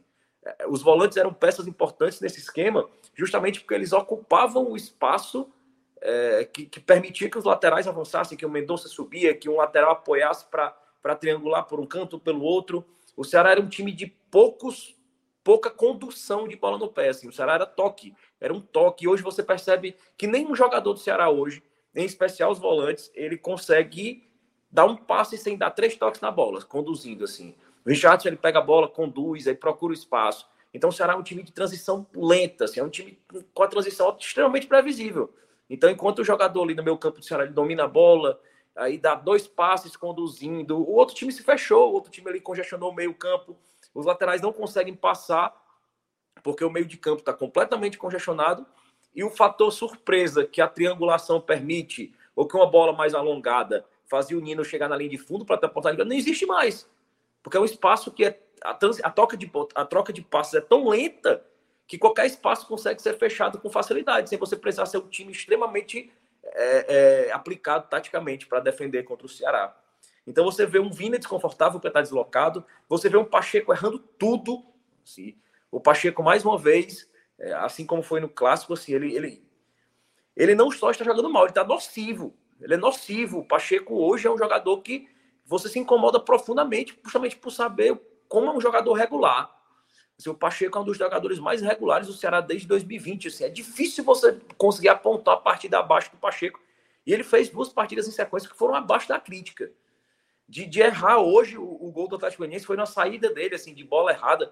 E ele perdia muitas bolas, ele errava muitos passes. Ele, o Pacheco é um jogador que hoje é nocivo ao Ceará. Mas é nocivo. O, Pacheco é um jogador que passou por três treinadores ao longo desse período do Ceará. Em nenhum momento ele foi tão prejudicado é, taticamente do que com o Marquinhos Santos. Assim. Ele claramente não está confortável assim, na posição que ele está. Fazendo o que ele faz, ele não está se encontrando no jogo. E não só ele. É, o time está claramente desconfortável com as mudanças feitas pelo Marquinhos Santos. O time gostava do, do padrão que tinha adquirido, o time se sentia confiante. E, e os, as poucas pessoas que hoje que falam em defesa do Marquinhos Santos argumentam que ele não teve tempo para treinar, ele perdeu o Mendonça. E nesse momento, não ter o Mendonça, para o Ceará, eu acredito que seja até uma, uma, um livramento. Porque você estaria adiantando um processo de recuperação do jogador que depende da parte física para entrar num time que está completamente bagunçado. É muito comum a gente acreditar que se o Mendonça tivesse seria diferente, mas não seria. O espaço não existe. O, o toque de bola mínimo não existe. Assim, quando o Ceará perdia uma peça importante como o Vino, como o Mendonça, a gente, o, o, você viu o time tendo um padrão, o time tendo toque de bola, o time não tem nada. Assim, você não tem, o, o time não consegue trocar três passes, como, como aconteceu contra o Fortaleza. É, o sistema de. E, e, e, um grande problema do Marquinhos Santos, é, principalmente assim, que a gente é, é vê claramente desde o primeiro jogo, é a demora para mexer. É, é a demora para mexer, a falta de atitude em buscar o resultado. Ele é, insistiu muito assim, com dois volantes. Ele, ele faz protocolarmente umas mexidas aos 40 do segundo tempo é, sem razão nenhuma, assim, mexidas que geralmente é um por outro. Hoje ele chamou três jogadores. E no final, ele chamou o Kelvin. No momento, a câmera mostrou o Kelvin conversando, tirando o colete. No outro momento, mostrou o Giovanni. E no final, quem entrou foi o Kleber. É, ele. É confuso a gestão do Marquinhos Santos. Hoje a gente, o Ceará, enfrentou um time que, pelo menos, mais uma vez, assim, um time hoje que consegue dar três toques na bola, e foi inclusive o exemplo que eu usei no clássico um time hoje que consegue dar três toques na bola, ele claramente tem muita chance de vencer o Ceará. Porque o Ceará ele cede espaço, o Ceará não consegue mais defensivamente se recompor e, e não leva mais gols porque pela qualidade individual do, da, da, dos defensores. Mas claramente, se um time conseguir dar três toques, ele consegue tirar proveito desse momento do Ceará. Então, como eu tuitei mais cedo, e eu acho esse, esse preâmbulo até bem longo, porque para mim a partida é mais fácil de ser lida quando você apresenta todo esse contexto antes. E, e como eu tuitei, assim, até no intervalo do jogo, nada que aconteça nesse segundo tempo me convenceria que a melhor saída não seria tirar o Marquinhos Santos. Sim, eu acho que o Marquinhos Santos tem que ser demitido, tinha que ser demitido no vestiário no primeiro tempo. Porque não é, é que não na verdade, nem sequer existiu a manutenção do trabalho. Só que o pior disso tudo é que em nenhum momento o Ceará teve sequer um lampejo de futebol. Assim, foram quatro partidas sob o comando do Marquinhos Santos. O primeiro gol saiu do jeito que saiu, assim, não foi jogada Muita dificuldade para criar, né? Muita, muita, muita, não, muita dificuldade. Muita. E não tem, você diga, não, durante o jogo contra o Cuiabá será durante 15 minutos durante 20 minutos, no clássico durante 15 minutos, não tem. Não tem um recorte que dê um Para servir de norte. Não tem. Então, assim, você vai estar tá insistindo em algo que não está sequer dando algum sinal, porque quando você percebe que o trabalho está tá acontecendo, por mais que não exista tempo para treinar, algum conceito fica. E, e, repetindo aqui mais uma vez, o Dorival chegou, ele sequer deu um treinamento. Ele sequer deu um treinamento até o jogo contra o Independente. E, na, e durante muito tempo ele sequer teve treinamento. Era regenerativo e, e, e jogo. E, e, mesmo assim chegou a ter 13 desfalques. Na, nos melhores momentos, 10, 11. E mesmo assim, com conversa, com posicionamento, com leitura de jogo, ele conseguiu tornar o Ceará sólido, que o Marquinhos Santos conseguiu em 20 minutos de um treino de reconhecimento, eh, de apresentação para a torcida, conseguiu destruir, começando pela saída de bola. Então, claramente, o Marquinhos Santos tem influência nisso. Ele, ele lê pessimamente o jogo, ele mexe mal, ele demora para mexer.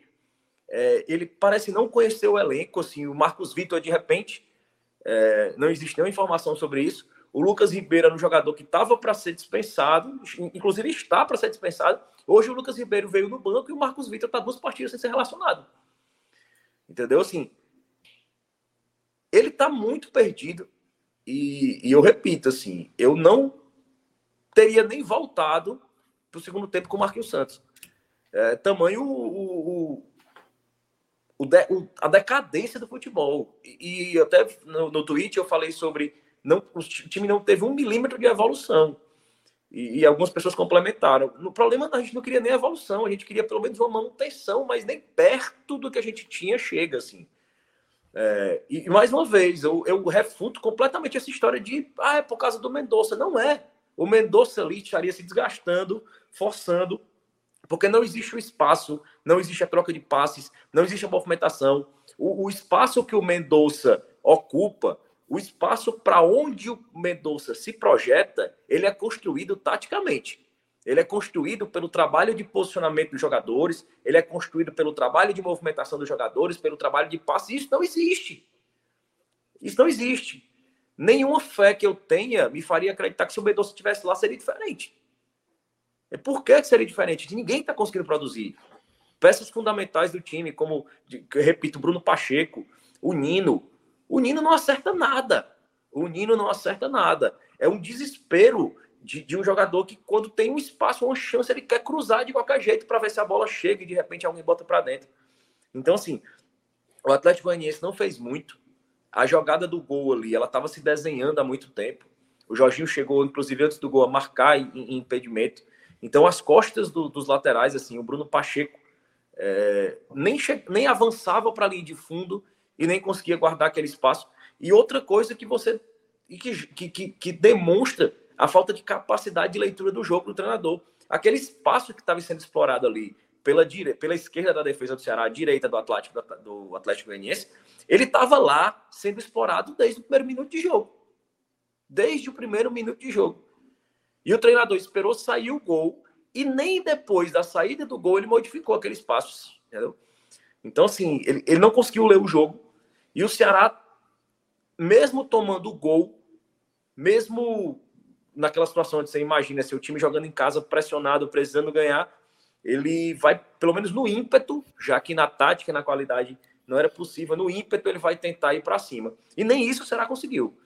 Assim, ele saiu, o Marquinhos Santos saiu muito xingado do vestiário, assim, foi pro túnel muito xingado pelos torcedores, muito, muito mesmo assim é, é, gritos bem, bem efusivos. Ele saiu rápido, de cabeça baixa e, e voltou para o segundo tempo na base, um pouco mais na base da vontade, mas nada muito.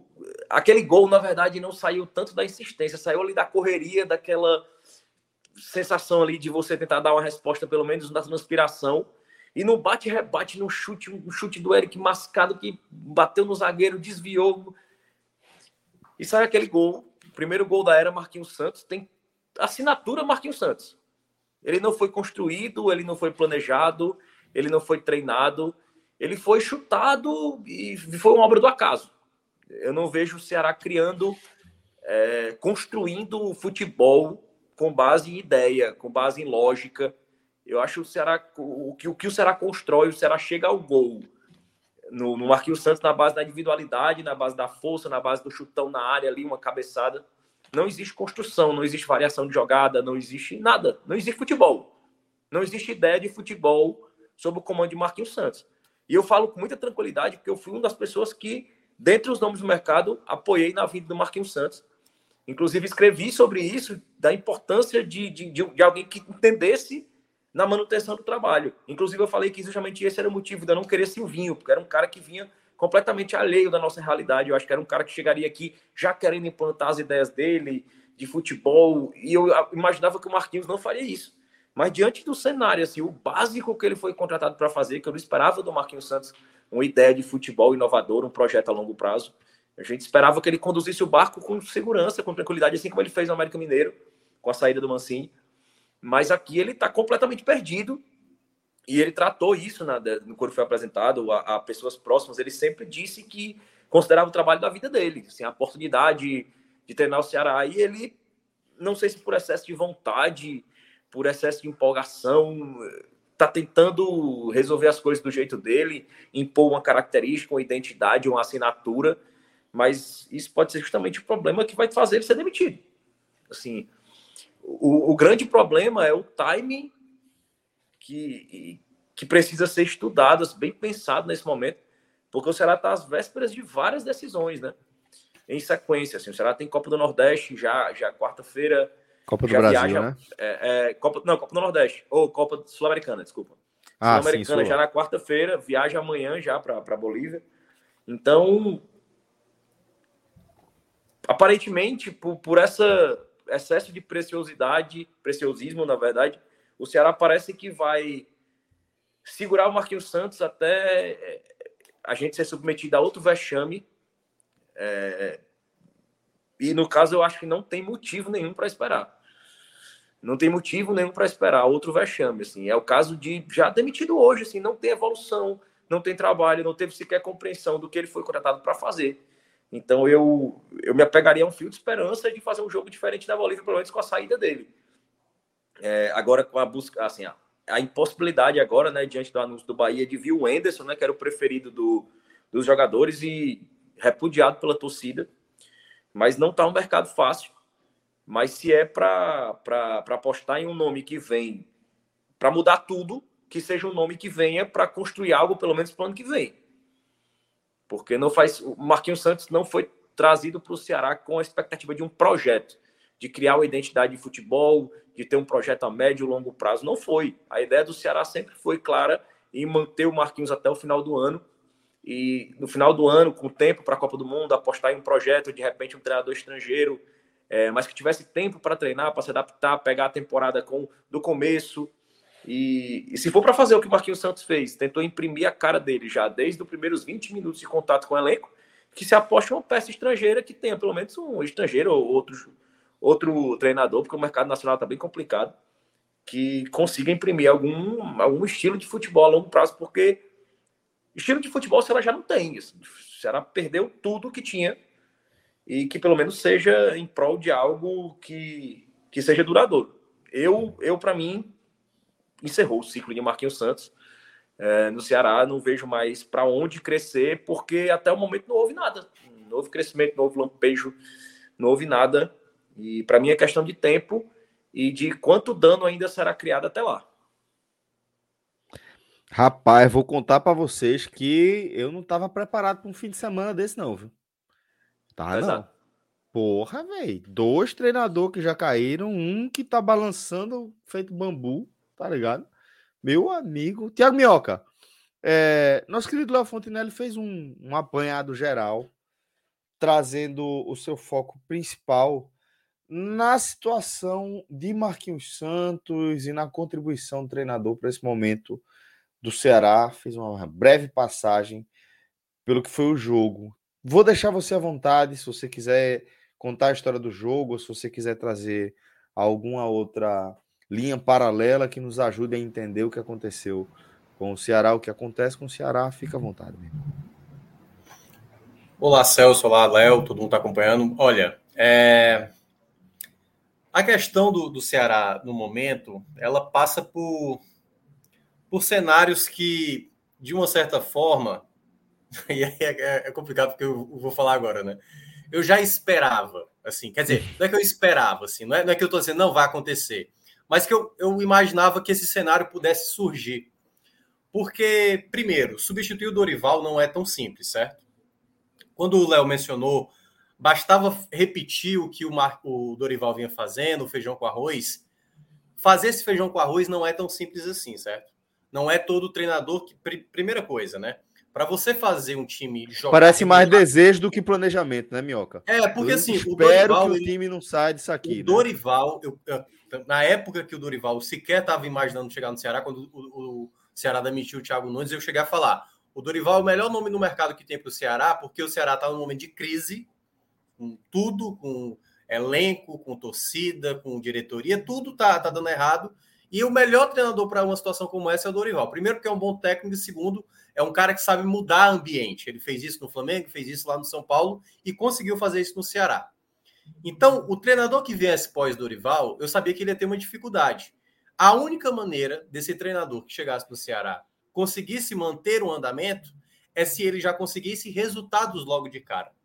E não foi isso que aconteceu com o Marquinhos. O Marquinhos ele entrou, ele entrou no, na espiral de problemas em que ele também, e aí concordo com o Léo, em que ele é responsável também por isso, porque ele não conseguiu ter nenhum tipo de vantagem em nenhum momento. Então, quando ele perde o Mendonça no primeiro jogo, já foi, digamos assim, uma baixa considerável. Porque até fazendo a relação, como a gente também tinha supondo aqui, do que ele pega do trabalho do Mancini no América Mineiro, ele tinha lá o Ademir jogando muito já com o Mancini e continuou jogando muito, né? Foi muito importante para aquele funcionamento do América Mineiro. Com o Ceará, não. Ele perde o Mendonça e, ao mesmo tempo, né? Uma coisa que eu, que eu falava muito, toda troca de comando, eu sempre é, é, reforço isso uma situação.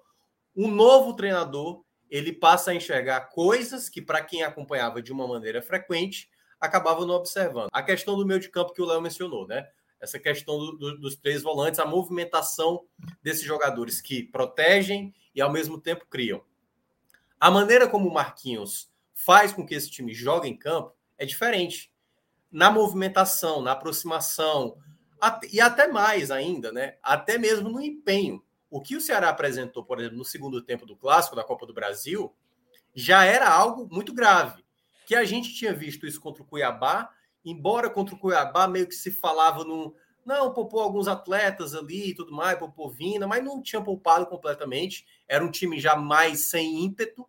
Foi tanto é que eu falei aqui na semana passada. Foi a pior partida do Ceará fora de casa. No jogo do clássico, ficou mais ressaltado. E esse era um jogo onde precisava ter uma resposta. Os primeiros 45 minutos, já entrando no jogo, que você perguntou, Celso, já mostrou de cara o quão desorganizado o Marquinhos já assim já está impactando negativamente nesse Ceará. O Ceará, nos primeiros minutos, ele tinha tido a melhor chance do jogo até então, que foi uma cabeçada do Lima, numa jogada que ficou muito recorrente do Ceará no primeiro tempo. Era bola virar a bola para o Nino e o Nino cruzar a bola na área para tentar buscar o Peixoto. Nesse cruzamento especificamente, quem cabeceou foi o Lima. Né? Foi ali no meio do gol, o goleiro defendeu em dois tempos. Mas quando você olha nos primeiros minutos, toda vez que o Ceará tinha a bola, tinha posta a bola, a construção até chegar no ataque era com muita dificuldade. Então, só acontecia alguma jogada quando era uma bola na esquerda, fazia a virada de bola ou uma bola em profundidade para o Nino.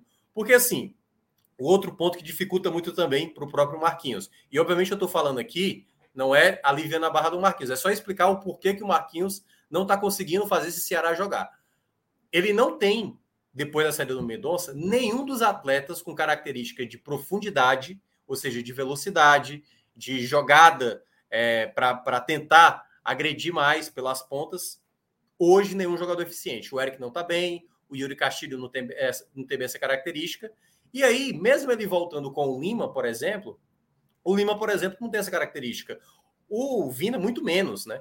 E aí é onde entra a grande dificuldade. Como é que o futebol, que antes era apoiado com um jogador que tinha essa característica e você não tem esse atleta que acrescenta, como você vai fazer isso? Aí ele acaba se apoiando no jogador como o Nino. Já que eu não tenho ponta, o Nino vai ser o meu ponta, vai funcionar como ponta. E aí, nesse aspecto, o Ceará muito desorganizado e o Atlético Goianiense muito organizado em campo. Mesmo antes do gol, como o Léo mencionou, o Atlético Goianiense já era melhor. E olha que coisa, com jogadores que no ano passado foram horríveis. Ayrton, Jorginho, que estavam aqui no Ceará no passado, estavam jogando muito bem. O Ayrton, por exemplo, o Léo mencionou do Pacheco. O Pacheco é um dos exemplos, né? O Pacheco ele está rendendo muito abaixo. O drible que ele toma na jogada do gol é um drible muito simples, muito simples. Não é que o Ayrton foi lá e deu sabe? Uma quebrada para o lado, uma quebrada para o outro, para tirar o, o, o, simplesmente o Pacheco da jogada. Não, ele botou a bola para o lado, correu e o Pacheco simplesmente tomou um drible muito simples. Há uma jogada que já tinha saído antes, pelo, pela jogada direita, que até saiu gol para o próprio. É, é, pro próprio Jorginho, mas ele estava impedido, estava né? na frente da linha da bola. Mas na segunda jogada, que veio a cabeçada, e tudo bem, a gramado mais uma vez atrapalhando, que deu uma escorregada ali o Nino Paraíba, mas o gol estava muito na cara. Era o Atlético Goianiense que chegava com muito mais propriedade. Ele estava com propriedade. Parecia que o Atlético Goianiense estava jogando em casa, porque dominava, sabe, cadenciava o jogo, acelerava, desacelerava, fazia o que queria no primeiro tempo. O Ceará simplesmente se valia daquela primeira bola e valendo de, de pouco repertório ofensivo.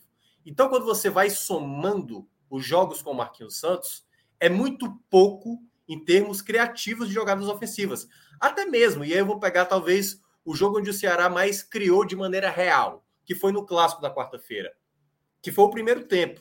Se a gente lembra as jogadas, não era nem tanto jogada trabalhada, era uma bola que sobrava, o, o Vina tentou chutar uma bola de fora da área, que foi uma bola espirrada que chutou, uma jogada pelo lado direito que sobra no, no pé do Richard, que o Boy faz a defesa. Então você não via a aproximação e movimentação, algo que era comum com o Dorival Júnior. Por isso que o fazer o feijão com arroz, né, que se fala, não é tão simples. Você precisa saber como coordenar os jogadores em campo.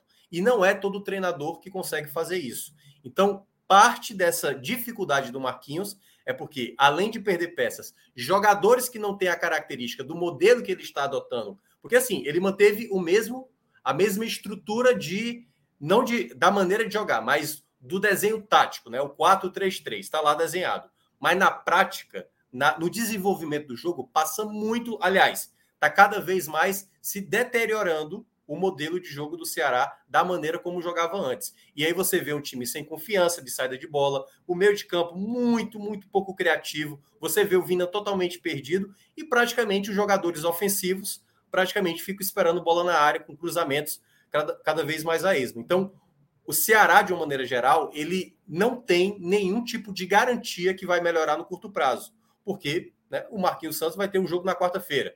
Isso é, se ele continuar, né? Mas tudo indica, tudo indica que o Ceará não vai mudar totalmente como time. Poderia, curiosamente, até ter vencido hoje. No segundo tempo, como o Léo mencionou, faz um gol logo no início do segundo tempo, mas assim, um gol muito achado, porque quando você olha a jogada, é uma jogada que como eu estava falando, como nos outros jogos, uma bola sobrada em que o Eric chuta a bola em direção ao gol, mas desvia ali pelo menos em dois jogadores. O Rainer tenta cortar e a bola acaba entrando. Então não foi uma jogada criada. E depois, durante o segundo tempo, até teve ali uma possibilidade com o Lima, mas é bom lembrar: o goleiro do Atlético Goianiense espalmou errado, né? Espalmou no pé do Lima, não foi uma jogada criada também. Então a gente viu muito durante o jogo mesmo uma equipe sem nenhum tipo de de criatividade. Eu acho que a palavra é essa: aproximação, é, um, um, crescimento ao longo do jogo. Quando a gente viu uma, um momento de, de ânimo do Ceará, foi mais porque o gol saiu muito cedo, o torcedor se animou e tudo mais. Mas na bola jogada, muito distante, muito distante do Ceará que a gente via na época do Dorival. Então, esse foi um grande problema que o, o, o Marquinhos está enfrentando nesse momento, e aí é onde entra que vem o questionamento o Marquinhos Santos, hoje, hoje no Ceará, no momento que ele está atravessando, porque aí é bom a gente lembrar o que aconteceu também nesses quatro jogos, né? Ele teve um jogo difícil contra o Atlético Mineiro, conseguiu um bom ponto, o que até ali era aceitável. Quando ele empata com o Cuiabá, jogando mal, quando ele tem, e aí esse é o mais danoso, né? Quando ele perde o clássico da Copa do Brasil, como perdeu por 2 a 0, podendo até ter, sido demais, isso, obviamente, já o minou muito, assim, em termos de confiança. Então, esse era o jogo para você tentar se desvencilhar. E era um jogo chato. Enfrentar o Atlético Goianiense sempre é chato. Sempre é chato, que é um time que sempre rouba ponto, principalmente do Cearense, quando vem jogar aqui. E quando viu o desenho do primeiro tempo, Celso, só não tenha dúvida, o Marquinhos Santos não soube ler o que estava acontecendo e não soube fazer o time render. Muita queixa em torno da leitura mesmo, seja para é, não, assim, mexer o jogo, né?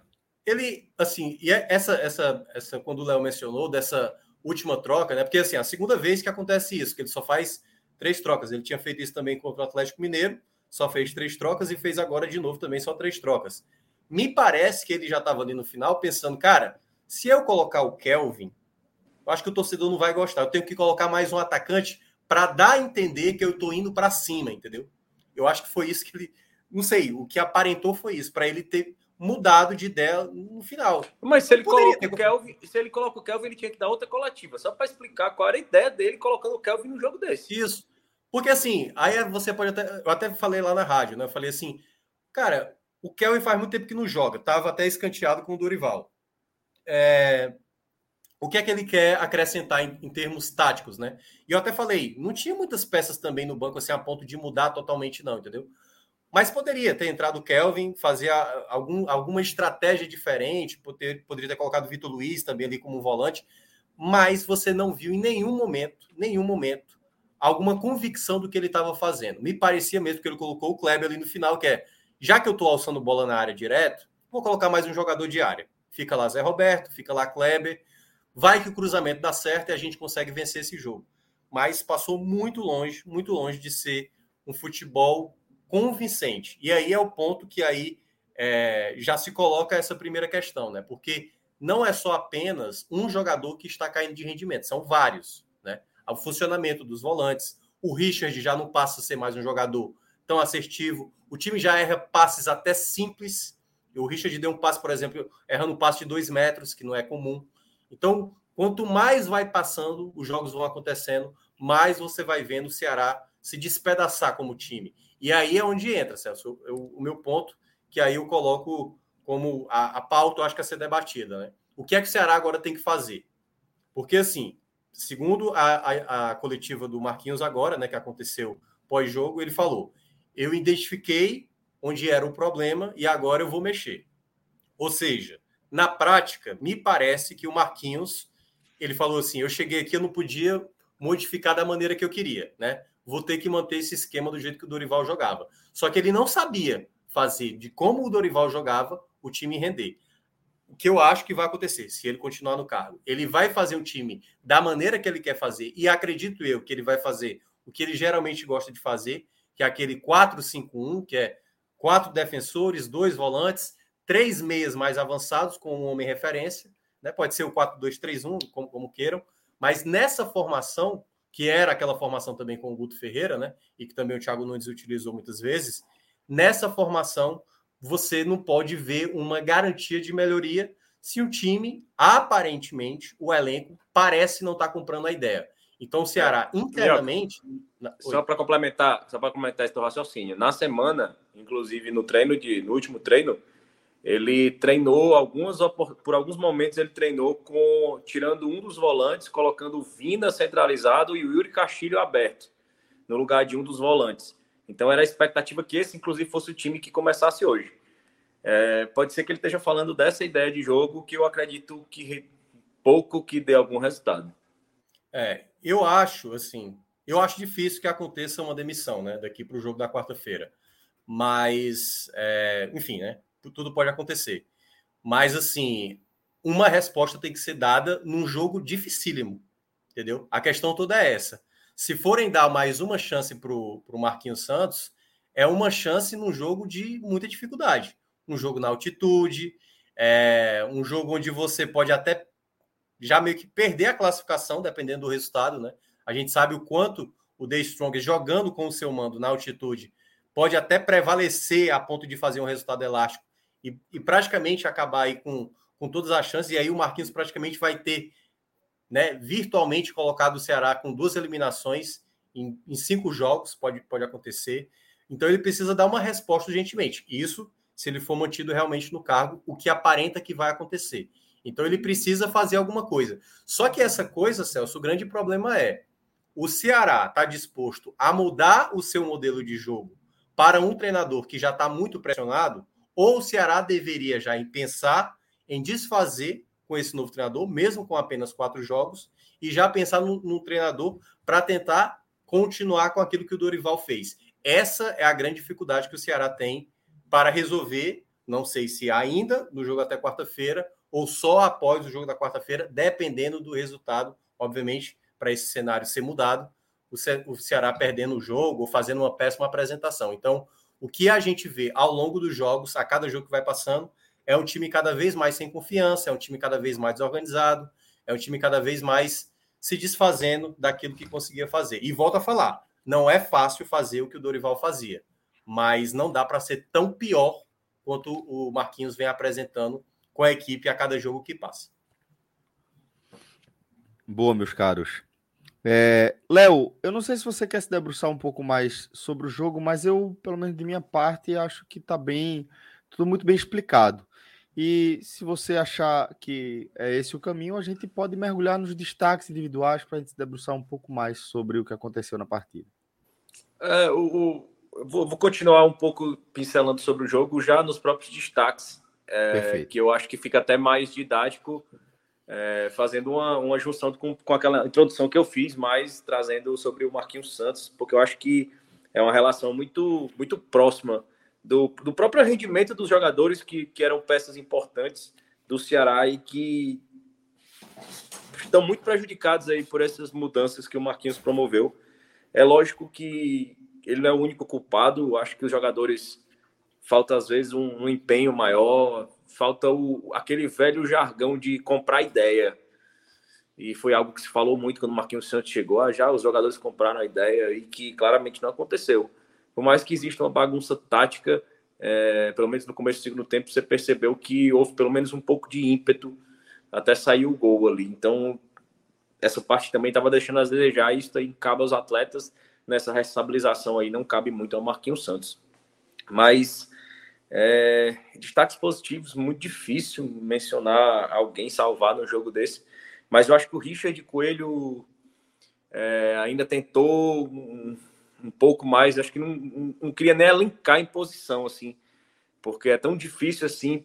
Teve tanto, todos ali praticamente cometeram erros básicos, erros de passe, é, cederam contra-ataques, erraram passes que poderiam ser o último passe ali para o gol. Mas o Richard Coelho foi, foi bem, assim, na medida do possível. Eu acho que o Vina foi muito prejudicado pelo esquema tático, mas nos momentos onde o Vina conseguiu colocar a bola no pé e fazer ela girar ali por um curto espaço de tempo ali no segundo tempo, é, foi quando o time teve, teve ali perto de, de, de, alguma coisa próxima do, de praticar futebol, assim. Então eu queria falar do Vina e outro, o Lima, pela tentativa também, pelo, pelo que ele tentou. É, e você claramente vê os dois com a mesma dificuldade, tanto o Lima quanto o Vina muito amarrados ali pelo esquema, muito presos. E, mas é muito difícil, assim, se você disser outros, você consegue, olhando por outro prisma, destacar, destacar outros três jogadores completamente diferentes, porque não existiu ninguém que se sobressaiu, assim, positivamente, que merecesse um grande destaque. Pelo lado negativo, é... Matheus Peixoto, nulo, é... errando passe, não, não tinha tempo de bola para pressionar a saída de bola, é, no ataque, em termos de posicionamento, muito mal posicionado. Então, o Matheus Peixoto tem que estar tá em segundo, terceiro lugar, né? Em segundo lugar, os piores é fácil de ranquear. Em segundo Bizarro lugar, a quantidade de chance é... que ele é. tem na frente de Clebão, sabia? É. em segundo lugar, o, o Marquinhos Santos, porque eu acho que ele foi, foi muito nocivo é, nas mexidas, na, na forma como ele influenciou negativamente na, na, na postura tática do time, no ânimo. E, e, concordo assim, com o que o Mioca disse que não é fácil dar sequência a um trabalho assim. Infelizmente, não é um, um xadrez ali onde você está com as peças posicionadas e se não mexer, tudo continua fluindo do mesmo jeito. E infelizmente não é, mas eu acho que ele pode ter feito, ele poderia ter feito mais, assim, em termos de leitura de jogo, de reposicionamento de, de peças, de correção de espaço, e na própria tentativa de mexer no time. É, só, só em ele ter cogitado colocar Kelvin e Giovanni ali já mostra o quão perdido ele tá. E por terceiro, ainda colocar o Kleber. Em primeiro lugar, o pior jogador da partida para mim foi o Bruno Pacheco. É, pelo, inclusive, trazendo para cá o combinado da, da, da peça partida que ele fez no clássico. Mas hoje ele errou tudo, perdido em campo. Acho que até o semblante do Pacheco era outro. É, errando muito passe. O gol passa diretamente por ele. E assim como o gol, inclusive os gols anulados, né? Passaram muito pelo Pacheco, assim, foram nas costas dele ali as jogadas, aquele primeiro gol anulado do Jorginho, aquele espaço ali nas costas do Pacheco. Se fosse resultado de uma ação ofensiva, da gente ter o Pacheco apoiando ali, cumprindo aquela função ali do Mendonça, chegando ali de fundo, triangulando, eh, abrindo espaço, a gente até entenderia, mas ele era inútil ofensivamente é, e quando agia ofensivamente era perdendo passe, cedendo contra-ataque e ao mesmo tempo deixava o espaço lá atrás que foi tão bem explorado pelo Atlético. Tiago Minhoca, emenda daí, companheiro. Nossa, cara, é difícil assim, sabe, falar de, de um jogo. É, um, é, um ponto, é um destaque positivo que se você disser outros três jogadores, também é. não tá errado, não. É assim, o que, o que tem acontecido nos, nos últimos jogos do Ceará é porque é, a, aquela coisa, a, a irregularidade é tão alta, tão alta, que é tão difícil às vezes você conseguir pensar algo que se salve ou algo mais razoável. Por exemplo, o Lima, eu gostei da dedicação dele em campo, entendeu? É um dos jogadores que talvez eu vou conseguir salvar, porque eu acho que ele tentou muitas vezes, né? Se movimentou melhor nesse jogo, mas assim, em qualquer outra partida talvez o Lima não fosse esse destaque todo, mas pela, pela tentativa, pela luta, eu acho que foi um jogador que tentou muito. É... Eu consigo colocar um pouco também, acho que até a partida do. Assim, um pouco da entrada do Zé Roberto, vai. Assim, que eu acho que ele passa longe de, de ter sido assim, uma coisa vistosa, mas ele, ele participa da jogada que acaba gerando o gol, aquela coisa dele ir atrás, ele tem uma finalização de fora da área e, digamos, também teve entrega, digamos assim, né? Mas muito pouco também. Eu vou colocar assim porque ele deu uma leve melhora, uma leve melhora, não tanto suficiente, mas é... e o terceiro, cara, eu acho que eu vou ficar. eu pensei em falar o nome do Eric, mas Cara, eu ia discordar, eu ia me meter no teu. Não, é, o Eric não tem, não tem nada assim, não. Porque, porque eu tirando, tirando colocar o, chute, o autor do gol. Não, tirando, é, tirando o chute do gol contra, ele não fez nada, ele errou tudo. Ele errou é, tudo. Pois é. é a primeira vez que a pessoa cria a jogada do gol e não é sequer cogitado é. entre os três melhores da partida, porque é o Eric. É, talvez eu, talvez, talvez eu vá ficar com um pouco com o Luiz Otávio, então. O Luiz Otávio talvez não tenha, não tenha cometido muitas falhas, como alguns jogos ele já cometeu recentemente. Eu acho que ele foi o mais seguro, o mais regulado da defesa. O Messias, às vezes, se atrapalhou ali, mas acho que são esses, assim. O Vina, por exemplo, ele foi muito participativo, mas eu não gostei uma cor do Vina durante o jogo, porque parecia não estar, às vezes, focado com o jogo, sabe? Teve um momento que ele teve um desentendimento com o Elton Rato e ele já tinha amarelo. Eu falei, pronto, agora só me falta tomar amarelo por conta de uma discussão boba no meio de campo, você precisando virar a partida, entendeu? E aí a gente, e aí novamente recai sobre o Marquinhos isso. A gente não estava vendo mais o Vina com o, porque quando chegou o Dorival, o Ceará ainda estava tendo aqueles momentos de, de desconcentração, muita expulsão, muita expulsão, e o Vina era, era esse jogador, às vezes desconcentrado demais. Já com, a saída do Dorival, chegou o Marquinhos, você vê o Vina pilhado de novo, como aconteceu no clássico, de novo agora, entendeu? Desfocado do, do jogo, desfocado totalmente da partida. E aí poderia ter sofrido uma expulsão. E eu acho que o Vina ali se esforçou novamente, buscou o jogo muitas vezes, fez boas viradas de jogo, mas muito abaixo. E do lado negativo, aí fica até um pouco mais fácil. O Pacheco, para mim, vai nessa primeira colocação, porque ele tá, ele tá apresentando uma dificuldade. Assim, você olha para o Pacheco hoje, você não acredita que é o mesmo Pacheco de tantos jogos com a camisa do Ceará que ele é seguro, entendeu? Você pode achar que o Pacheco, às vezes, ele erra passe, acaba se precipitando e tudo mais, mas com nível abaixo, abaixo mesmo assim, de maneira sequencial, aí já é preocupante. Então, para mim, o Pacheco foi muito mal. O Ayrton, que não é esse atacante todo, teve muita facilidade ali pelo lado dele, e foi, eu achei muito desesperador olhar o Pacheco em campo e praticamente perder vários duelos ali pelo lado esquerdo. Então, não, não ajudou, contribuir em nada, nem ofensivamente, menos ainda, até porque ofensivamente o Ceará foi muito nulo. Outro que foi muito mal, é, aí eu concordo muito com o Léo, foi muito. Aí é que tá, né? É, ele foi mal na partida, mas também a, a, maneira de se jogar que o Ceará propôs, basicamente ele, ele ia pouco participar, que é o Peixoto. Porque o que o Ceará ficou mais. O Ceará, se eu não me engano, finalizou. É, no primeiro tempo foram 17 cruzamentos. 17 cruzamentos, cara. Eu acho que desses 17, acho que dois acabaram sendo certo. Um deles foi a cabeçada do Lima. Então, assim, muito chuveiro na área, tentando buscar um jogador que tem um bom jogo aéreo, que no, que no caso é o Peixoto, mas, assim, uma falta de repertório de tentar trabalhar com um homem referência, que você poderia fazer a bola por baixo, ele prendendo, sabe, ter uma movimentação de volantes, se aproximando, como era o time do Dorival, porque era Richard chegando, era, era Sobral às vezes, Sobral mais ou menos, né? Porque o Sobral ficou até mais tempo machucado, mas o Richardson, o próprio Lindoso, com o Marquinhos não acontece isso. Os volantes, para entrar na área, é uma dificuldade, né? Então, é, é, assim, é um repertório muito, muito pouco. E aí, queira ou não, o Peixoto ficou muito inútil durante o jogo inteiro, assim. E uma terceira posição, cara, eu...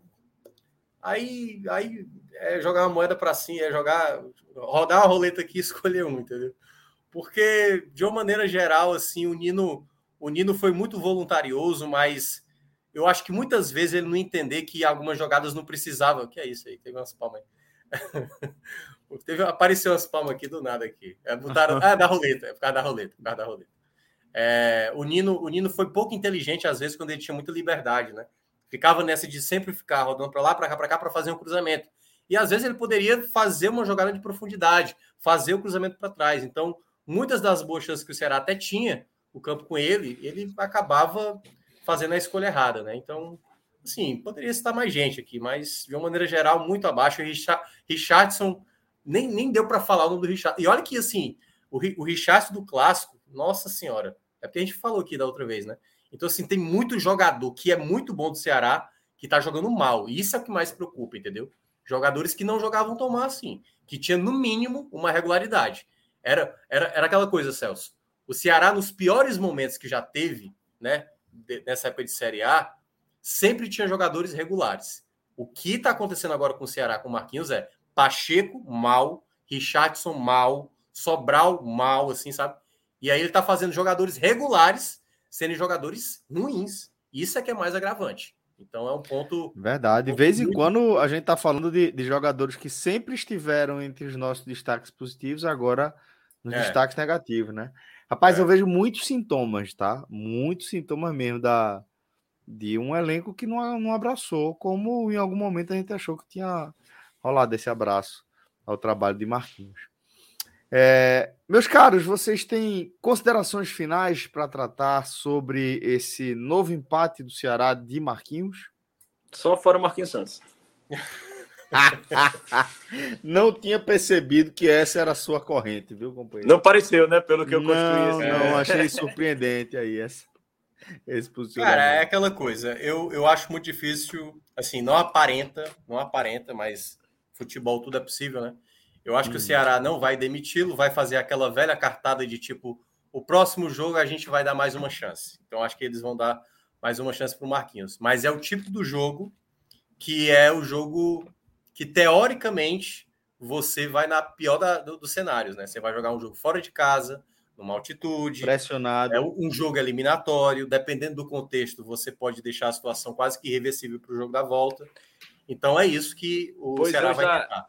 Então, eu já é... acho a cara de. Eu, pois eu já acho a cara do empate com atuação insossa para segurar ele mais não um... se der se der empate com, com, com, com é, um desempenho muito ruim acho que pode até ser bom é, quer dizer bom entre aspas que eu acho que cair, o Ceará né? não vai demitir mas é, se der para acontecer uma derrota por um gol de diferença isso imaginando para se for para tirar o Marquinhos né derrota por um gol de diferença mas com aquele cenário que poderia ter sido um 5 entendeu e não foi, aí eu acho que aí ajuda de uma certa maneira. Porque você não acaba é, permanecendo com o Marquinhos Santos e ao mesmo tempo você também não tem um prejuízo tão danoso no placar para o jogo da volta. Esse seria o cenário se o Ceará for manter ele, que eu acho que vai acontecer para o jogo da quarta-feira. É isso. Então, galera, a gente vai chegando ao fim de mais um telecast, tá? Eu agradeço aqui a participação de Léo e de Tiago Minhoca, que estão comigo até aqui. Também de Rodolfo Moreira e Cláudio Santana, que estiveram comigo na primeira metade do programa, onde a gente analisou é, o empate também um a um entre o Tombense e o Náutico pela 14 da Série B. Obrigado também a cada um de vocês que deixou sua mensagem, que deixou a sua contribuição, sua contribuição, sua Não colaboração. Deixe de curtir, né? Não deixe de depositar o like, tá bom? Obrigado demais. E lembrando, tá? Muita gente perguntando aqui, porra, é, a queda de Guto, a queda de Gilmar, é, é, é Anderson no Bahia, Lisca aí interessando ao esporte, a torcida do Ceará também falando em Guto e falando é, em Lisca. Então, a torcida é do Ceará vem gigante nesse raiz aí, viu? Porque isso. a torcida do Ceará ouviu, viu? Com esse negócio Qualquer... de ah, Guto Ferreira tá sempre perdendo não sei quantos jogos, é um absurdo ser demitido. A qualquer torcida... um dos dois. Veja, qualquer um dos dois interessa a qualquer clube do Nordeste. Já falei aqui, a gente fala isso há muito tempo, velho. Não é porque. E vou só fazer essa ressalva, só esse aperitivo aqui do, da minha opinião, que eu vou dar de forma mais aprofundada no raiz. É, quando eu defendo perfis como de Guto ou como o de Lisca, que são bastante diferentes entre si, não significa que é, são os treinadores que eu sonho para comandar a seleção brasileira, ou que, que, que é o, o estilo de jogo que eu sonho para o meu time, do, do, do coração, ou o time, meu Dream Team. É outra parada, velho. É entender os nossos parâmetros, entender as características é, desses treinadores e entender as características do contexto onde os nossos clubes estão inseridos. Então, vou seguir dizendo, velho. Acho que são excelentes nomes, tá? É, para qualquer um dos times é, aqui do Nordeste que esteja brigando pelo acesso à Série A ou que esteja brigando na Série A. Acho que é, é por aí é, a justificativa que a gente vai acabar trabalhando amanhã também, viu, Léo? Vai ser, vai ser bom, vai ser animado. Ah, se prepara amanhã... aí para a convocação. Amanhã tem raiz. Obrigado a todo mundo, tá? Aqui, porque é isso. Eu acabei não falando, mas é isso. A gente vai tratar todos esses assuntos aí no raiz, com mais visões, com mais tempo, com mais tranquilidade para olhar sobre a dança das cadeiras, a movimentação de mercado agora de treinadores. Ô, Celso, rapidinho, a dúvida. A primeira tele do Santo e depois aí o Raiz, né? É, o que tu indica é vai ser isso aí. Isso, uma coisa juntando com a outra. Essa, essa é a, a ideia, pelo menos por agora. Vamos embora. Obrigado demais e desejando também um ótimo, uma ótima semana para todo mundo. Até a próxima, galera. Valeu. Tchau, tchau.